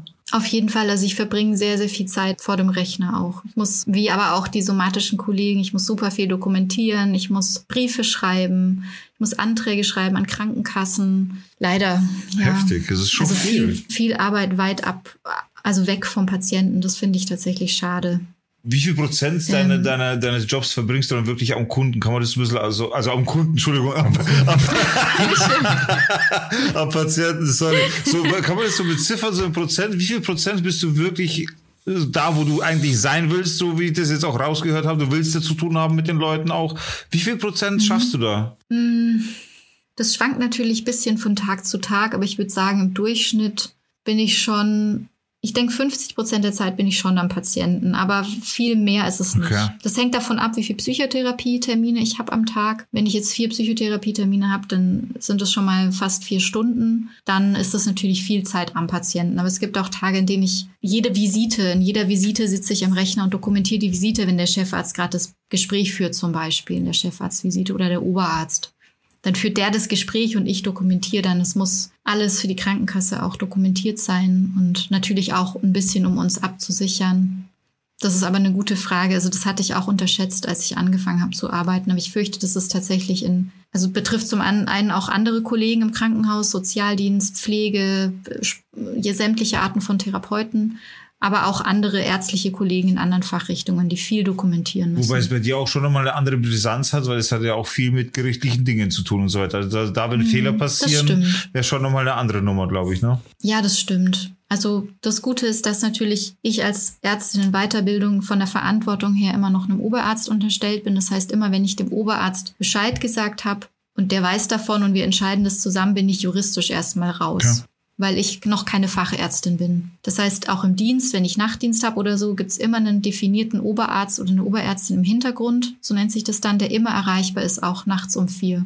Und es gibt auch bestimmte Fragestellungen, bei denen ich immer auch den Oberarzt anrufen muss. Zum Beispiel Patienten, die abgängig sind, nicht mehr aus dem Ausgang zurückkommen auf geschützten Stationen und die haben eben so einen Unterbringungsbeschluss, also dieser juristische Beschluss, von dem wir es gerade hatten, Konstellation, Patient ist schwer krank, muss da bleiben, will aber nicht. Richter sagt, ja, darf da bleiben, also kriegt er einen Beschluss für sechs Wochen. Dann ist er ja wegen einer bestimmten Eigen- oder Fremdgefährdung im Krankenhaus. Ja. Und die ist natürlich weiterhin da. Und wenn der Patient jetzt nicht mehr im Krankenhaus ist, ist es blöd, entweder für andere oder für ihn oder für beide. Mhm. Und dann ist es so, dass man die meistens fahnden lässt durch die Polizei. Boah. Und das muss auch ein Oberarzt entscheiden. Also dann rufst du den Oberarzt an und sagst, hier, Patient so und so ist jetzt weg. Wir haben versucht, den zu erreichen, zu Hause, per Handy, der geht nicht ran. Ich halte den für gefährdet, weil. Dann sagt der Oberarzt, alles klar, und dann füllst du ein Fahndungsprotokoll aus und rufst die Polizei an und gibst es denen durch und dann fahnden die den wirklich und bringen den im besten Fall gesund und wohlbehalten wieder zurück. Okay, okay. Ja, krass. Mhm. Um eine Klammer zuzumachen, ähm, du hattest nach ungewöhnlichen Fällen oh. gefragt. du bist wirklich gut, du bist wirklich gut.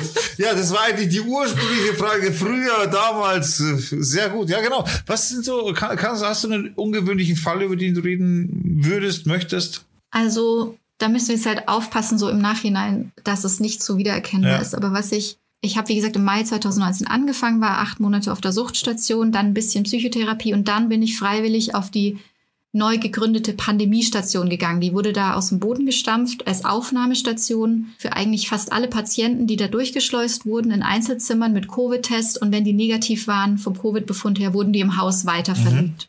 Es war eine sehr, sehr anstrengende Zeit, aber ich habe auch super viel gelernt. Und da habe ich auch super, super viel mit meinem sehr lieben Kollegen erlebt. Unter anderem ein sehr, bisschen skurriler Fall, bisschen traurig auch, dass die Notaufnahme anruft. Man hört im Hintergrund nur so lautes Schreien und der Kollege aus der Notaufnahme sagt, ja, ich bringe euch jetzt hier eine, eine ältere Dame. Die ist eigentlich ganz nett.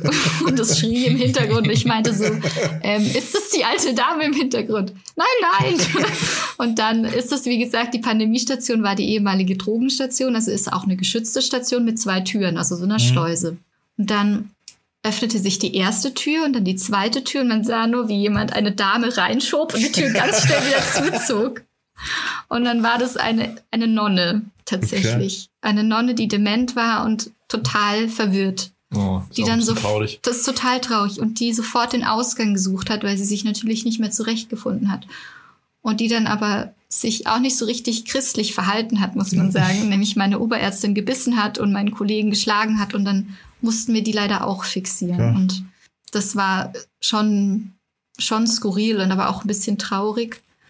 Und ähm, ich habe tatsächlich mein, mein Laptop dabei mit so einer Liste. Ich habe so eine Liste angefangen an sozusagen tragisch-komischen Geschichten, die ich auf dieser Station erlebt habe. Okay. Ähm, aber ich habe sie mir jetzt vorhin nicht mehr durchgelesen. Das, ist, das sind oft so situationskomische Sachen. Irgendwie eine, auch eine demente Dame, die allein war im Zimmer, weil isoliert und dann nicht allein gelassen werden wollte. Ich musste aber weiterarbeiten und dann habe ich in ihre Tasche reingeschaut und hab, da war so ein Plüschelefant drin. Und dann habe ich ihr den Plüschelefanten hingehalten und meinte, so wollen Sie Ihren Elefanten haben? Und dann meinte sie so, nee, nee, der redet mir zu viel. Oder eine Patientin, die war irgendwie so wir wissen, ich weiß nicht mehr, was die hatte, aber die dachte, sie ist bei Verstehen Sie Spaß. Und dann ist sie die ganze Zeit über die Station gelaufen und hat wirklich gedacht, sie ist bei Verstehen Sie Spaß und hat den Ausgang gesucht. Ach krass. Und hat einen anderen Patienten als den Moderator von Verstehen Sie Spaß verkannt. Ja. Und der war aber irgendwie auch, das ist auch ein bekannter ähm, Alkoholpatient, der hatte irgendwie sehr viel getrunken, war sehr gereizt und dann ist das fast eskaliert, die Situation. Also es war irgendwie, ja, das war auch irgendwie richtig skurril. ja, verschiedenste Situationen, die, also mir ist jetzt keine mehr so deutlich im, im Kopf, aber unterm Strich ist es schon so, dass ich sehr viele, ja, ungewöhnliche Fälle sicherlich schon hatte. Aber das heißt, es wird ja manchmal auch wirklich gefährlich, finde ich, oder? Also ich meine, wenn da Leute so total im Rausch da eingeliefert werden, sich wehren mhm. und so weiter, gab es da schon mal irgendwie Zwischenfälle oder musst du da einfach aufpassen, weil wurdest du da körperlich angegriffen oder mhm. sowas in der Art? Ja, also ich wurde schon mehrfach körperlich angegriffen. Das ist mir bisher nie was Schlimmes passiert. So eher so mit dem Schrecken davongekommen. Einmal hat sich ein Kollege aus der Pflege dann dazwischen geworfen, dem hat der Patient dann die Nase gebrochen, den haben wir dann auch fixiert. Krass. Ähm, also da ist Schlimmeres ver verhindert worden.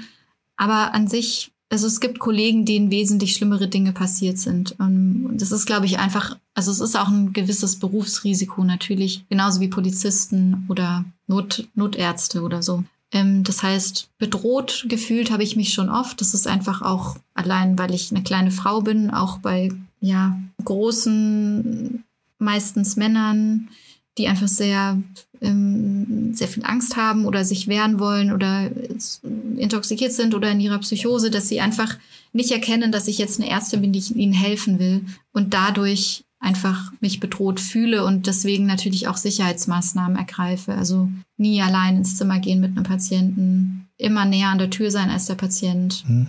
Einfach auch sich manchmal nicht auf was einlassen. Wenn der Patient jetzt sagt, nein, ich will aber unbedingt mit Ihnen alleine sein, dann auch sagen, nein, dann, dann kein Gespräch. Das sind ja teilweise ja auch wirklich schwer kriminelle Leute. Ne? Ja, also es gibt viele Patienten, gerade im Drogenmilieu, die einfach durch die Beschaffungskriminalität auch schon einiges an Hafterfahrung haben. Die, ja, das ist per se für mich ist kein Grund, Angst vor ihnen zu haben. Es ist eher tatsächlich so eine Art so sehr situationsabhängig. Ich meine jetzt auch zum Beispiel, keine Ahnung, ob sowas äh, auch vorkommt, wenn du, du weißt ja meistens dann die Vorgeschichte irgendwann von dem Patienten, wenn du mhm. hörst, okay, weiß ich nicht, der hat schon mal jemanden vergewaltigt mhm. oder vielleicht sogar schon mal jemanden umgebracht mhm. oder sowas. Da hat man doch bestimmt Angst, wenn man dem gegenübersteht. Ja, es geht. Also tatsächlich bei den Alkoholpatienten, also gibt es schon ein paar Mörder und auch ein paar, die ähm, auf Bewährung sind oder so, wenn ich die kenne und die kennen mich und ich weiß genau, die wissen, dass ich ihnen wohlgesonnen bin, dann habe ich da eigentlich auch keine Angst mehr. Wenn ich jetzt in der Notaufnahme bin und der wird mir angekündigt und ich lese, okay, der war so und so viele Jahre in Haft wegen versuchten Mordes oder wegen, Vergewaltigung oder so, dann würde ich schon auch achtsam sein und aufpassen. Aber wenn der jetzt in der Akutsituation nicht bedrohlich auf mich wirkt, dann habe ich da eigentlich keine Angst in dem Sinne. Also dann bin ich, dann habe ich es im Hinterkopf und denke dran und sage mir, ich werde nicht mit dem alleine sein, aber ich habe jetzt keine Angst in dem Sinne von, ich spüre das, ich, ich habe wirklich Angst vor dem, sondern mhm. Ich, du hast halt immer noch deine Schutzmaßnahmen. Genau. Wie, wie, wie, ist es dann? Das heißt, genau. wenn du, wenn du dann in die Situation kommst von mir aus, da kommt so ein zwei Meter Bär und der, du musst mit dem reden. Was machst du dann? Heißt es dann, okay, ich habe meinen Kollegen Igor, der ist auch zwei Meter und mit dem gehe ich da jetzt ins Zimmer und dann kann ich das Gespräch führen? Oder wie, wie organisiert man sich dann für so ein Gespräch quasi? Also nicht alleine, das habe ich verstanden, aber wer kommt dann da mit oder wie viele kommen mit oder wie, wie sichert man das ab? Das ist ganz individuell. Also in dem Fall wenn das jetzt ein Patient ist, der ähm, halt so ruhig wirkt und, und zugänglich, dann würde ich mir einen Kollegen mitnehmen, also im besten Fall einen Mann ähm, oder zwei, aber meistens reicht einer, meistens reicht die Präsenz von einem ja. anderen Menschen schon okay. aus. Zusätzlich haben wir, wir haben so ein Telefon oder die, wenn ich im Dienst bin, das Diensttelefon und auch jedes Stationstelefon von der Pflege hat so einen roten Knopf an der Seite. Wenn du den drückst, dann wird ein Hausalarm ausgelöst. Das ist so ein ganz fieser Klingelton. Okay. Es ist nicht schön, wenn man nachts vor dem geweckt wird. Das ist mir schon ein paar Mal passiert. Ähm, dann klingelt es und dann wissen die Stationen nur, sehen auf das Display und da steht Station so und so, Hausalarm. Und dann rennen die da erstmal hin. Die wissen nicht, was ist. Ist es eine Reanimation? Ist es eine Fixierung? Ist es sonst was? Und dann rennen die dahin. Das heißt, du hast mit diesem Telefon schon eine gewisse Sicherheit, dass wenn du das, den Knopf drückst, dass in kürzester Zeit Leute kommen. Ja. Und deswegen reicht es für mich meistens aus, wenn ein Kollege dabei ist. Einfach auch, hat auch manchmal juristischen Hintergrund, so, das ist einfach ein Zeuge dabei, ja. der mitbekommt, was ausgetauscht wird, wenn der Patient sich total provoziert fühlt, dann kann der Pfleger auch mit eingreifen und sagen, jetzt halten wir mal den Ball flach und wir können doch geordnet miteinander sprechen. Oder du kann, man kann die Tür offen lassen und es kommt ein anderer oder der, der Pfleger kann anrufen und sagen, hey, bring mir mal bitte irgendein Medikament. Der Patient ist gerade unruhig und wir würden dem gern was anbieten und okay. so. Das, du hast einfach immer jemanden, der für dich auch kommunizieren kann, anrufen kann, Hilfe holen kann. So würde ich es lösen. So in der Situation, die du beschrieben hast. Aber es ist sehr individuell. Es kommt sehr darauf an, wie geht es dem Patienten, was braucht er in dem mhm. Moment, fühlt er sich durch mich bedroht, fühlt er sich sicher.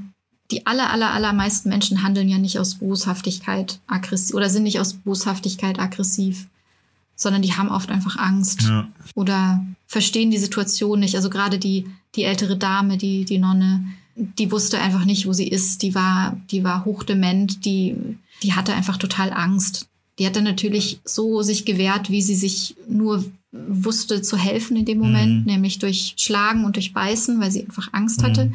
Zudem auf der Pandemiestation, bei ihr mit unklarem Infektionsstatus waren wir alle angekittelt mit Hauben, mit Mänteln, mit Handschuhen, mit Mundschutz. Ach boah, das ist auch noch zusätzlich so diese, ja, okay, ja. das ist schon auch eine harte Situation. Ja, ja, klar. Ne? ja, weil du in dem Moment kannst du ja den Mindestabstand nicht einhalten und sie hat ihre Maske immer abgebastelt und einfach um uns alle zu schützen. Sie kam aus einem Pflegeheim, ne, erhöhtes Risiko, äh, war eine ältere Dame, auch anfällig. Also wir hätten sie ja genauso gefährden können, wenn wir sie anstecken. Ja. Das heißt, du musst dich bei jedem unbekannten Patienten anziehen. Ach boah, das kommt ja alles noch dazu. Klar, das ist ja alles quasi gar nicht gewesen und jetzt sehr aktuell. Boah, leck. Das war mir jetzt gar nicht bewusst, aber klar, das spielt ja bei euch eine Riesenrolle jetzt auch. Ach, heftig. Das ist auch schwierig. Also natürlich müssen alle Masken tragen, auch in der Psychotherapie, ständig. Ja, also alle Patienten, alle, jeder vom Personal, sodass es wirklich Patienten gibt, die ich jetzt nicht psychotherapeutisch behandle auf meiner Station. Bei denen weiß ich gar nicht, wie sie eigentlich aussehen. Ach was. Und bei meinen eigenen Psychotherapiepatienten in der ersten Stunde habe ich es immer so gemacht, wir sind wirklich irgendwie so zehn Meter auseinandergegangen. Dann habe ich gesagt, lassen Sie uns bitte ganz kurz mal beide die Maske abnehmen, dass wir wissen, wie wir aussehen. Und dann setzen wir die Maske wieder auf und können den Abstand wieder verringern. Das, also für mich ist das wichtig. Und trotzdem nimmt es einem ganz viel Kommunikationsfläche, weil du siehst natürlich die Augen, du siehst trotzdem lächelt jemand, ist jemand irgendwie weint jemand oder so, aber es ist trotzdem die, die Mundpartie ist trotzdem ganz, also da fehlt absolut, was, muss ich absolut. sagen. Du, du, du unterhältst dich ja anders, du, du kannst nicht auf Mimik reagieren und so. Das, das stelle ich mir echt schwierig vor, weil du, weil du, ja, du musst viel mehr sprechen, um was, was rüberzubringen, glaube ich, oder? Ja, schon. Und gleichzeitig hast du voll mit Leuten zu tun, die wahrscheinlich auch manchmal gar nicht verstehen, dass sie eine mhm. Maske tragen müssen. Das stimmt. Wenn die irgendwie dement sind oder voll aggro oder auf mhm. irgendwie, weiß ich nicht, auf irgendwelchen mhm. Drogen, mhm. Dann wollen die ja bestimmt keine Maske tragen, mhm. nur weil du denen jetzt sagst. Also wir sind zurück aus der Pipi-Pause. Wir haben uns kurz eine Pause gegönnt, weil die Folge dauert heute ein bisschen länger als gewohnt, aber das war uns von vornherein klar. Ähm, wir setzen uns diesmal auch gar kein Zeitlimit, sondern wollen einfach ähm, frei reden und einfach mal sehen, wie lange das Ganze dauert und so. Ich hoffe, ihr bleibt dran und ihr könnt euch auch die Folge in mehreren Etappen anhören. So, mhm. man muss auch Prioritäten setzen, Leute. genau, ich habe noch eine Frage und zwar, ich weiß es aus eigener Erfahrung, dass man so wahnsinnig lange äh, warten muss, oft, wenn man ein Problem hat, ein psychisches. Ja, mich wundert ein bisschen, warum das so ist. Also der Markt quasi äh, wäre ja da für mehr Psychiater und Psychologen, aber irgendwie passiert dann nicht viel. Also zumindest kommt es mir so vor, wenn man ständig hört, dass halt so lange Wartezeit ist. Also dass man, ich habe glaube ich einmal drei Monate gewartet, bis ich einen Arzt gehabt habe. Ja, das ist ein Eindruck, den ganz viele Patienten auch teilen und für den sie sich Sorgen machen. Ähm, berechtigterweise, weil die Wartezeiten tatsächlich lang sind, je nach Praxis bis zu mehreren Monaten tatsächlich. Was natürlich bei akuten psychischen Problemen schwierig ist. Es liegt daran, dass im niedergelassenen Bereich, also alles, was Praxen angeht, man jetzt nicht einfach sozusagen herkommen kann und sagen, ich bin Psychiater oder Kinderarzt oder was auch immer. Ich möchte jetzt, ich kaufe jetzt eine Wohnung und dann mache ich einfach eine Praxis auf. Das geht nicht. Sondern du musst über die Kassenärztliche Vereinigung einen Sitz kaufen oder du, du brauchst einen Sitz, so nennt sich das. Entweder bedeutet es, du, äh, es gibt neue Sitze, also du kannst einen Sitz erwerben, oder du kaufst einem alten Psychiater oder einem, einem sozusagen einem Arzt, der in Rente geht, seinen Sitz ab. Und dann kannst du quasi dessen Praxis übernehmen. Aber das bedeutet, dass du nicht so ohne weiteres einfach so eine Praxis aufmachen kannst, auch wenn, wie du sagst, die Nachfrage immens ist. Das heißt, ähm, die Kassenärztliche Vereinigung müsste dafür sorgen, dass es mehr Sitze gibt. Mhm. Genau. Das ist ja genau, fast wie, das ist, halt das ist ja fast wie bei den, und jetzt ohne Schmarrn, das ist echt so. Das ist wie bei den Coffeeshops in Holland.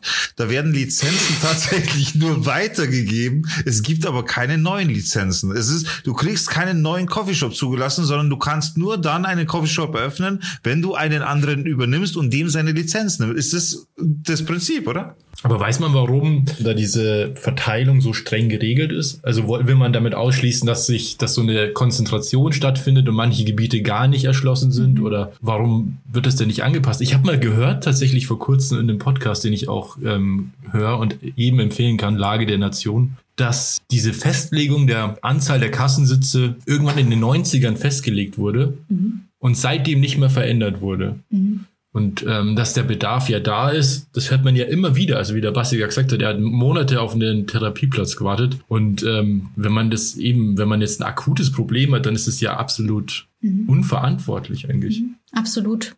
Also ähm, ich weiß es jetzt tatsächlich nicht so genau, welche oder wie das jetzt genau funktioniert, diese Zuteilung. Aber ich weiß, dass es die, den Bedarf bei weitem nicht deckt und dass die, die Mechanismen dahingehend, was zu verändern, einfach sehr langsam nur greifen. Ich weiß aber, dass sie irgendwas verändert haben vor, vor einigen Monaten in Richtung Psychiater und Kinderärzten, dass die irgendwie erleichterten Zugang, glaube ich, haben. Ja, so. es gibt so eine. Ich weiß es jetzt aber nicht oh, mehr genau es, es gibt so eine Veränderung bezüglich der Pandemie, dass sozusagen auch Psychiater äh, und Psychologen, glaube ich, ihre Dienste anbieten können, obwohl sie nicht, also die dürfen dann äh, über die Kasse abrechnen, obwohl sie keinen Sitz haben. Das ist so eine Sonderregelung, weil es jetzt in der Pandemie sozusagen auch noch viel mehr Fälle gibt, äh, die Bedarf mhm. haben als sonst. Das, stimmt. das soll aber auch ziemlich kompliziert sein und die Kassen machen es einem wohl nicht so ganz einfach mhm. als Psychiater oder Psychologe, das dann abrechnen zu können, was auch wieder so ein bisschen mhm. so eine Nebelkerze ist. Aber ja. Ist ja schon Schande, oder? Dass da, ähm, dass da Geld gespart wird. Weil das ja ich weiß nicht, ob das Geld der Grund kommt, ist. Also wenn jahrelang die, Wart die Wartezeit so lang ist, dann gibt's ja kaum andere Gründe als Geld, oder? Wenn das. Es geht ja nur um die Pri äh, nicht Privatversicherten, oder? Es geht ja nur um die. Nee, nee, es geht um die Kassenabrechnung genau. natürlich. Und, ja, ja. Ähm, weil ich glaube, ansonsten Privat kannst du ja wahrscheinlich kann immer. man machen, was man will. Und dadurch, glaube ich, ist es ja nicht so unwahrscheinlich, dass da die Kass, also die Krankenkassen Geld sparen. Mhm. Wahrscheinlich. Also ich müsste mich da noch mal ein bisschen einlesen, was da jetzt, was man da jetzt genau ändern müsste. Aber das hat schon auch mit Verteilungen zu tun, vor allem. Und irgendwelchen Anteilen. Ich weiß, dass mein Vater sich immer darüber aufregt, dass ähm, zum Beispiel super, ich weiß, das hat, hat eher indirekt nur was damit zu tun, dass ganz, ganz viele Kardiologen zum Beispiel ausgebildet werden, weil das einfach viel mehr Geld bringt durch die, durch die ähm, Untersuchungen, die die machen. So ein Herzkatheteruntersuchung zum Beispiel bringt sehr viel Geld dem Krankenhaus. Beziehe sich jetzt eher aufs Krankenhaus, aber einfach nur um zu sagen, es gibt bestimmte Fachrichtungen, die super überrepräsentiert sind und andere, die, obwohl es einen sehr hohen Bedarf sind, so wie die Rheumatologie, also das, was mein Vater macht, sehr unterrepräsentiert, obwohl da einfach viele Menschen eigentlich einen Platz bräuchten. So wie auch bei den Psychiatern. Ja, leider. Also die Versorgungslandschaft ist da noch ausbaufähig. So. Dann würde ich sagen, kommen wir noch mal zu ein paar Fragen, die wir auch noch zugeschickt bekommen haben.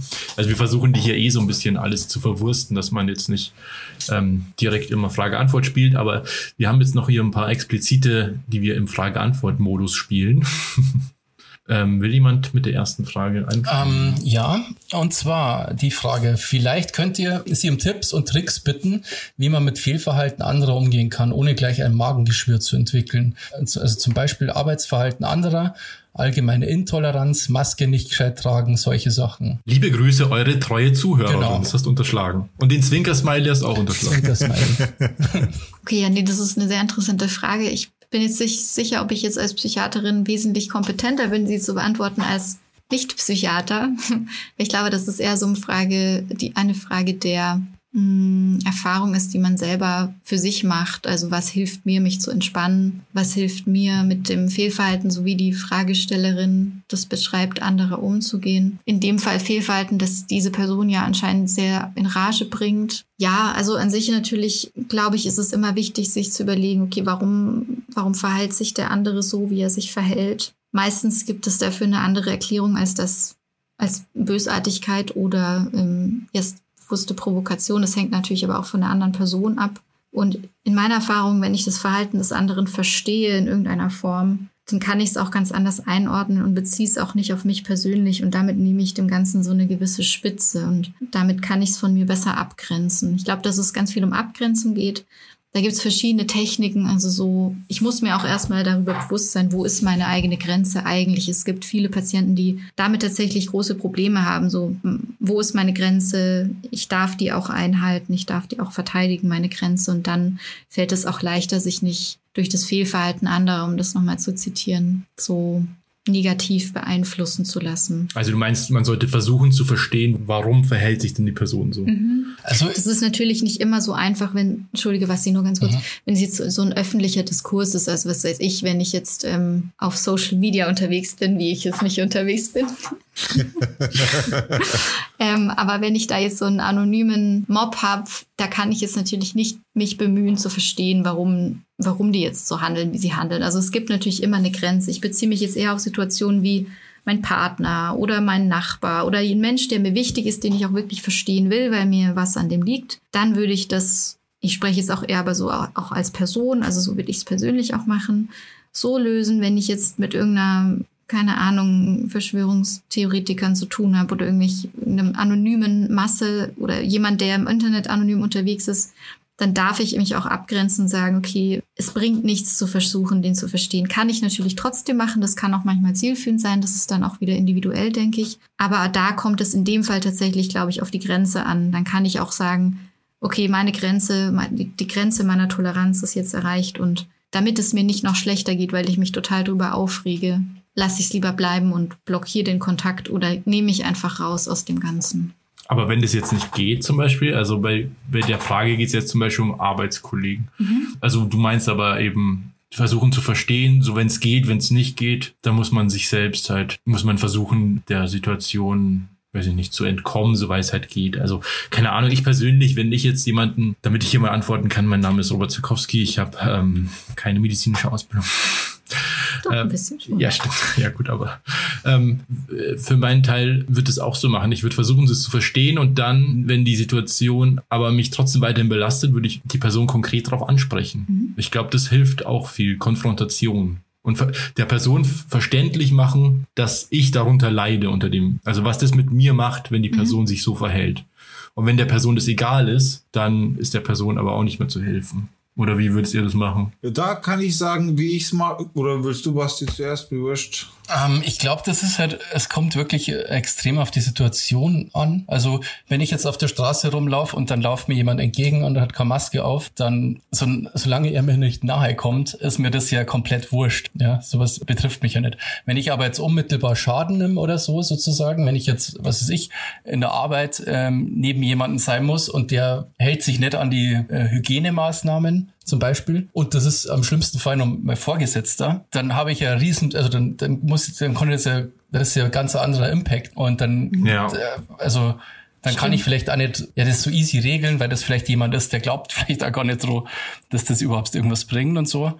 Und dann, dann ist ja total schwierige Situationen, in denen man so Zwickmühlen halt, wo man nicht wirklich weiß, was man tun soll. Ich glaube, das meint die Zuhörerin damit in der Arbeit sozusagen sich Leute nicht an bestimmte Maßnahmen halten und man selber sozusagen dafür auch nicht auf den Deckel kriegt, wenn man das immer wieder einfordert. Ich für meinen Teil kann sagen, äh, jetzt mal so ab von immer nur Covid, sondern auch Alltagssituationen, keine Ahnung, jemand braucht zu lange beim Bäcker oder jemand schnauzt sich an oder du, du willst ihn in der Früh nicht anschauen, weil er schon so daherkommt oder so. Ich habe mir echt angewöhnt, eben mit diesen, mit diesen Gedanken so ungefähr, dann, wahrscheinlich hat diese Person da gerade irgendwie einen schlechten Tag oder er hat irgendwie Scheiße gerade erlebt oder oder keine Ahnung. Ich versuche es wirklich von der Seite zu sehen, weil, weil mich das wiederum anders denken lässt im Sinne von, ja, ist doch wurscht. Das, das, das gibt mir mehr, das gibt mir tatsächlich mehr oder lässt mich chillen, einfach überdenken, ja, ist doch wurscht, Alter.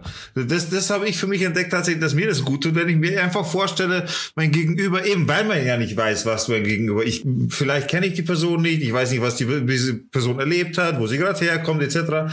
Reden ist auch nicht viel, wenn die Person gerade schlecht drauf ist, dementsprechend muss ich mir meinen Teil denken und um mich jetzt nicht selber abgefuckt zu fühlen, was das sowieso niemanden weiterbringt in dem Sinne, denke ich mir halt echt immer so, ja, okay, der hat halt einen scheiß Tag oder keine Ahnung und solange er mich da nicht irgendwie weiter mit Absicht abfuckt, lasse ich es dabei auch gut sein. So habe ich gemerkt, geht's mir selber erst mal im Endeffekt besser, weil das so Situationen sind, die keiner braucht. Ja. Aber jetzt in Situationen, wo du nicht auskannst, ist das echt schwierig. Also mir fällt da nichts Dann ein. rede ich normal und deutlich, aber ruhig. Das habe ich mir auch angewöhnt. Also, ich, ich rede schon äh, offen das Problem an. Dann, wenn es von mir aus jetzt jemand mir vom Gesicht steht ohne Maske, dann sage ich, ja, Alter, mach dich mal einen Meter nach hinten oder was. Ich sag dann schon ganz normal, aber... Das mache ich dich einen Meter nach hinten. das mache ich dich einen Meter nach hinten.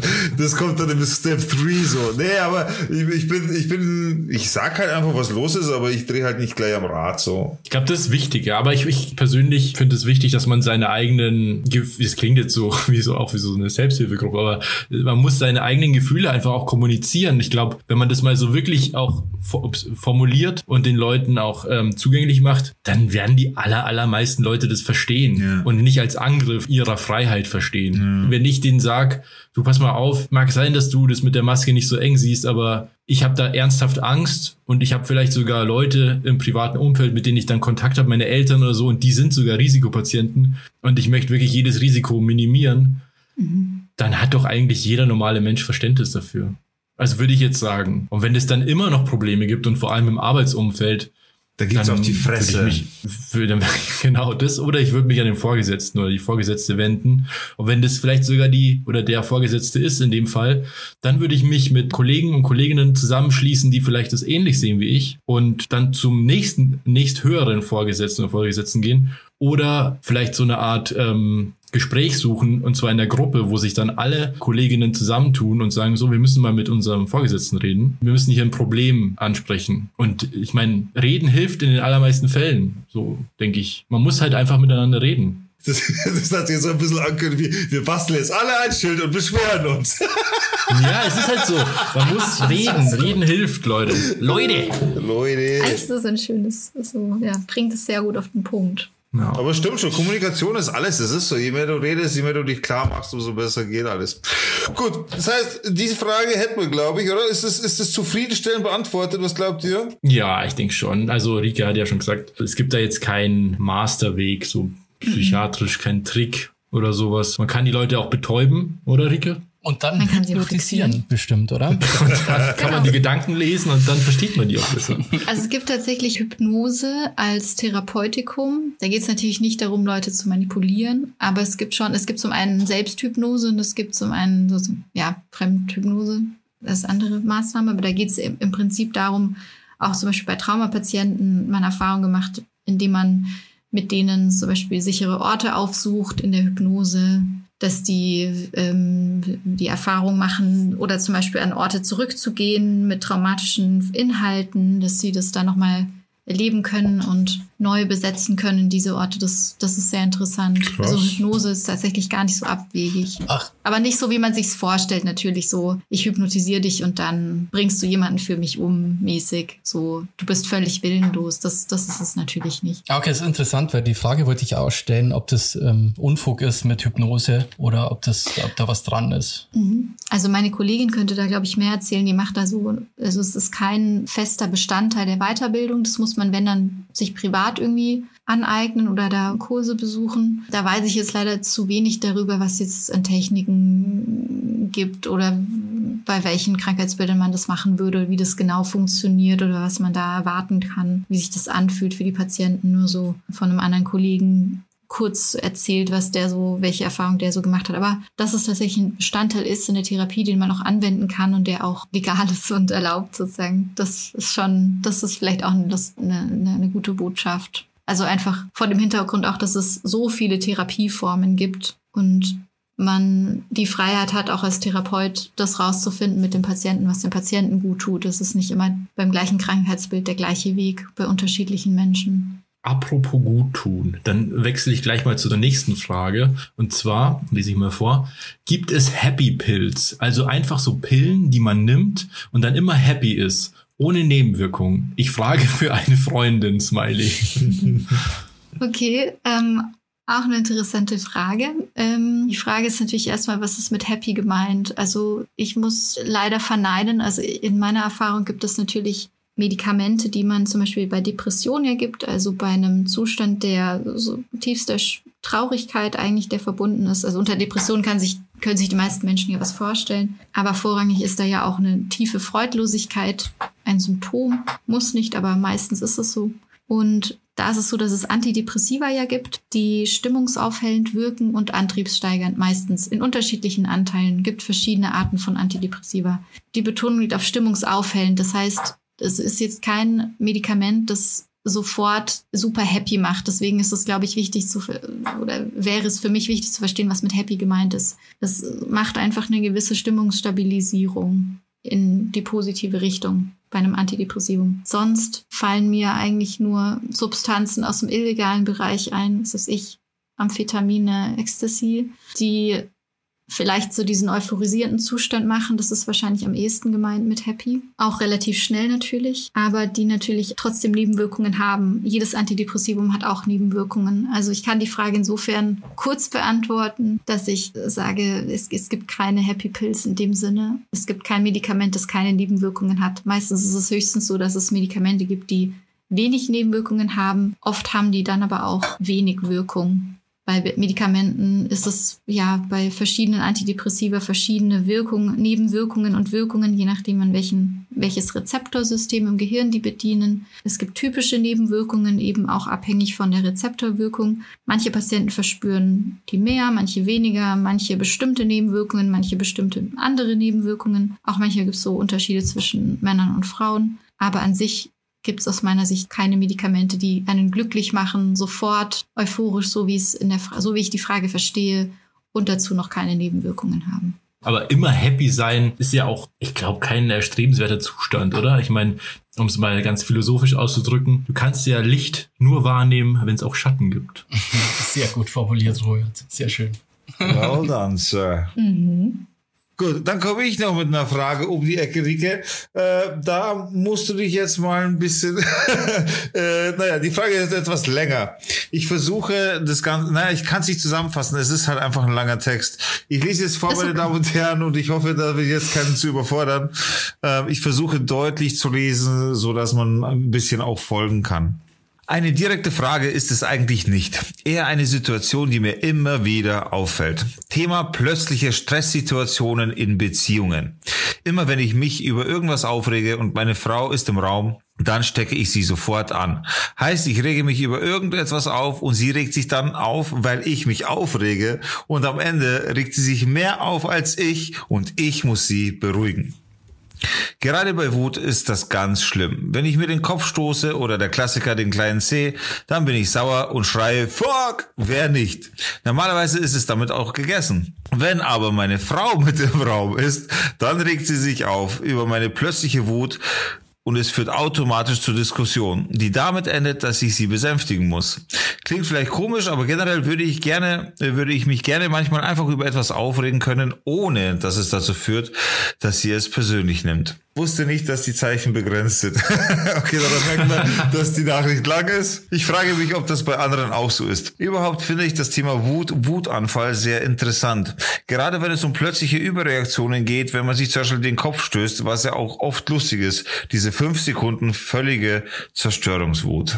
So, mhm. daraus jetzt eine Frage zu formulieren. Rike, darf ich dich bitten, daraus gewisse Informationen rauszunehmen und irgendwas zu beantworten? Nee, also es geht um, äh, ihm geht's wohl wohl um Beziehung und Wutanfall und miteinander auskommen, glaube ich. Wenn ich das jetzt laienhaft so verstanden, also ich habe es als Laie jetzt so verstanden. Weiß nicht, was, was sagst du dazu? Ich glaube auch, das ist eine Frage oder ein Fragenkomplex. Ähm, auch sehr interessantes Thema. Emotionen allgemein, aber auch Wut, die, wo ich mir jetzt nicht sicher bin, ob ich als Psychiaterin ähm, kompetenter bin, diese zu beantworten, als jetzt jemand, der zum Beispiel diese Person besser kennt oder, oder die Person selbst. Also allgemein bei Emotionen ist es ja so, es gibt so angeborene Emotionen, die wir alle haben, auch jedes Volk auf der Welt. Wut gehört dazu. Wut ist aber auch oft in bestimmten Konstellationen ein Gefühl, das nicht so erlaubt wird, sozusagen bei Kindern oft verboten wird. Manche Kinder, vor allem Menschen, die so als Mädchen sozialisiert werden, denen wird oft anerzogen, nicht wütend sein zu dürfen weiß einfach nicht, also Jungs dürfen zum Beispiel viel, jetzt in so einem ganz klassischen Gesellschaftsbild ihre Wut eher ausleben, dürfen aber dafür vielleicht weniger Trauer zeigen als Mädchen. So, mhm. wenn wir jetzt nochmal von einem konservativen Bild ausgehen. Und das fand ich ganz so schön. Menschen, die als Mädchen sozialisiert werden. Mhm. das finde ich sehr gut. Und dahingehend lernen wir natürlich auch mit Emotionen umzugehen als Kinder. Das hat auch sehr viel mit dem Elternhaus zu tun. So, wir hatten es ja vorhin, wie wird mit Problemen umgegangen, manchmal mit Alkohol, manchmal mit Schlagen, manchmal konstruktiv, hoffentlich meistens konstruktiv. Und äh, es ist auch mit Wut so oder auch mit Trauer oder mit Freude. Und ähm, die Frage wäre interessant für die Person, für die Fragen stellende Person, wie denn generell in der Familie mit Wut umgegangen wurde. Und das klingt für mich, wie, wie die Person das beschreibt, erstmal relativ gesund. So, ich stoße mir den kleinen Zeh an und ich reg mich drüber auf. Und für die Partnerin ebenso die Frage, wie, wie sie mit, also würde mich jetzt interessieren, wenn ich, wenn ich die Chance hätte, diese Frage zu stellen. Wie sie mit Wut generell umgeht in ihrem Leben. Was passiert, wenn sie mal Wut hat, ohne ihn jetzt vorgeschaltet sozusagen? Warum ist die Wut, seine Wut für sie so ein Trigger? Auch da wieder die Frage nach Verständnis des Gegenübers. Was bedeutet es für sie, dass er wütend ist? Also augenscheinlich regt es sie auf, aber regt es sie auf, dass er wütend ist oder regt es sie auf, dass er in ihren Augen so schusselig ist, weil er sich ständig den Zeh anhaut? Also das ist, glaube ich, eine, eine Frage, die man differenzieren könnte. So was genau ist so, ist so, ist so wutauslösend für die Partnerin? Ist es, weil sie ihm eben diese Schusseligkeit attribuiert oder ist es, weil es ständig vorkommt oder ist es, weil sie nicht erträgt, dass er wütend ist oder weil sie mit Wut generell ein Problem hat, auch bei anderen Menschen? Ich verstehe sehr gut seinen Wunsch oder ihren Wunsch. Ich weiß jetzt nicht Sein genau. Wunsch. Sein Wunsch, danke. Ähm, auch mal sich aufregen zu können, ohne dass es jetzt bei ihr wiederum Wut auslöst. Denn wie gesagt, Wut ist ein ganz menschliches Gefühl und ähm, äh, ich finde es immer schön oder ich finde es sehr begrüßenswert, wenn Emotionen ähm, natürlich im gewissen Umfang auch ausgelebt werden dürfen, also wenn da eine gewisse Freiheit besteht. Und ich glaube, wenn er da auch in Kommunikation tritt mit, mit seiner Partnerin und bespricht, ähm, für mich ist es wichtig, da auch einfach mal zu fluchen, wenn ich meinen Zeh anhau. Aber das ist dann auch wieder gut danach. Das hat nichts zu bedeuten. Das hat vor allem auch nichts mit dir zu tun. Das es einfach muss auch raus, es tut mir gut, dann ist es auch vorbei. Aber wenn du dich dann aufregst, dann schaukelt sich das deswegen hoch, nicht wegen meinem C. Vielleicht kann da auch ein gewisser Austausch stattfinden. Ich weiß nicht, inwiefern die beiden sich darüber schon so unterhalten haben oder inwiefern das beiden klar ist oder nicht. Aber das wäre, glaube ich, so vielleicht ein Ansatz. Ich hoffe, dass das die Frage äh, einigermaßen zusammenfassend beantwortet hat. Mein Tipp wären Sicherheitsschuhe und ein Helm. Auch sehr konstruktiv, ja, das stimmt. Weiß ich, äh, ich sehe keine Probleme, ich sehe Herausforderungen. Oh mein Gott. Alter. Er hat heute einen Glückskeks gegessen, glaube ich. War nur ein Witz. War nur ein Scherz. Ich weiß doch. Das ist, das ist so ein typisch amerikanisches Sprichwort tatsächlich. Also ich habe Ja, es das so in Amerika kennengelernt. Hm, Das ist so dieses, äh, dieses Selbstoptimierungswahn, wo man alles irgendwie so schön dreht.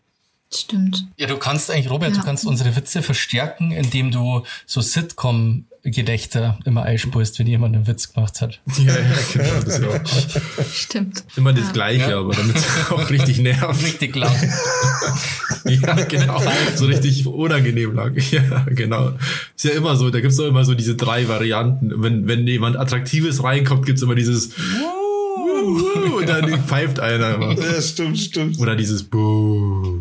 Hey, um dem Ganzen jetzt aber, um dieser wunderschönen Folge einen würdevollen Abschluss zu geben und jetzt nicht in Lächerlichkeit zu verfallen, meine Damen und Hey. Herren. Nee, das war eine mega, ich war nur Spaß.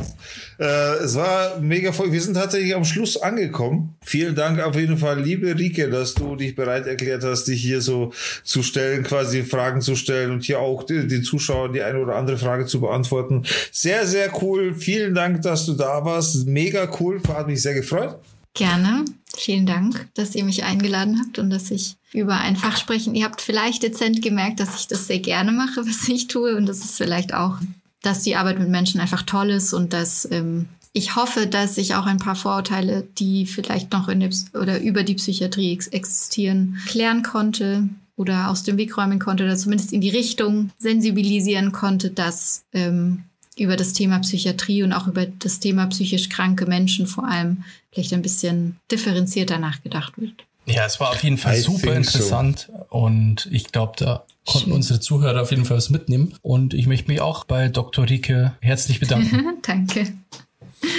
Auch danke an die Zuhörer, die Fragen angeschickt haben. Das ist natürlich cool. Ihr könnt uns immer Fragen schicken. Wenn ihr irgendwelche Fragen habt, wir beantworten alles. Auch wenn wir keine Ahnung haben. Schickt rüber Weil Rike Wahnsinn ist, ist nur heute da, die hatte Ahnung, aber in Zukunft geht's wieder so weiter mit Leuten, die einfach keinen Plan haben, mit uns. Aber jede Frage beantworten können. Ja, genau. Optimal. Also, meine Damen und Herren, das war die heute, heutige Folge, unsere Special-Folge mit Gästin Dr. Rike, so wird sie in dieser Folge genannt. Vielen Dank nochmal an alle Beteiligten. War ein, wieder mal eine wunderschöne Folge, war wieder mal cool, auch so zu reden, mal, mal auch untereinander was zu erfahren in die Richtung. Meine Damen und Herren, schaltet auch das nächste Mal wieder ein, wenn es heißt Down to Dorf. Dorf, Dorf. Einen wunderschönen Abend. Ciao. Vielen Dank fürs Zuhören. Tschüss.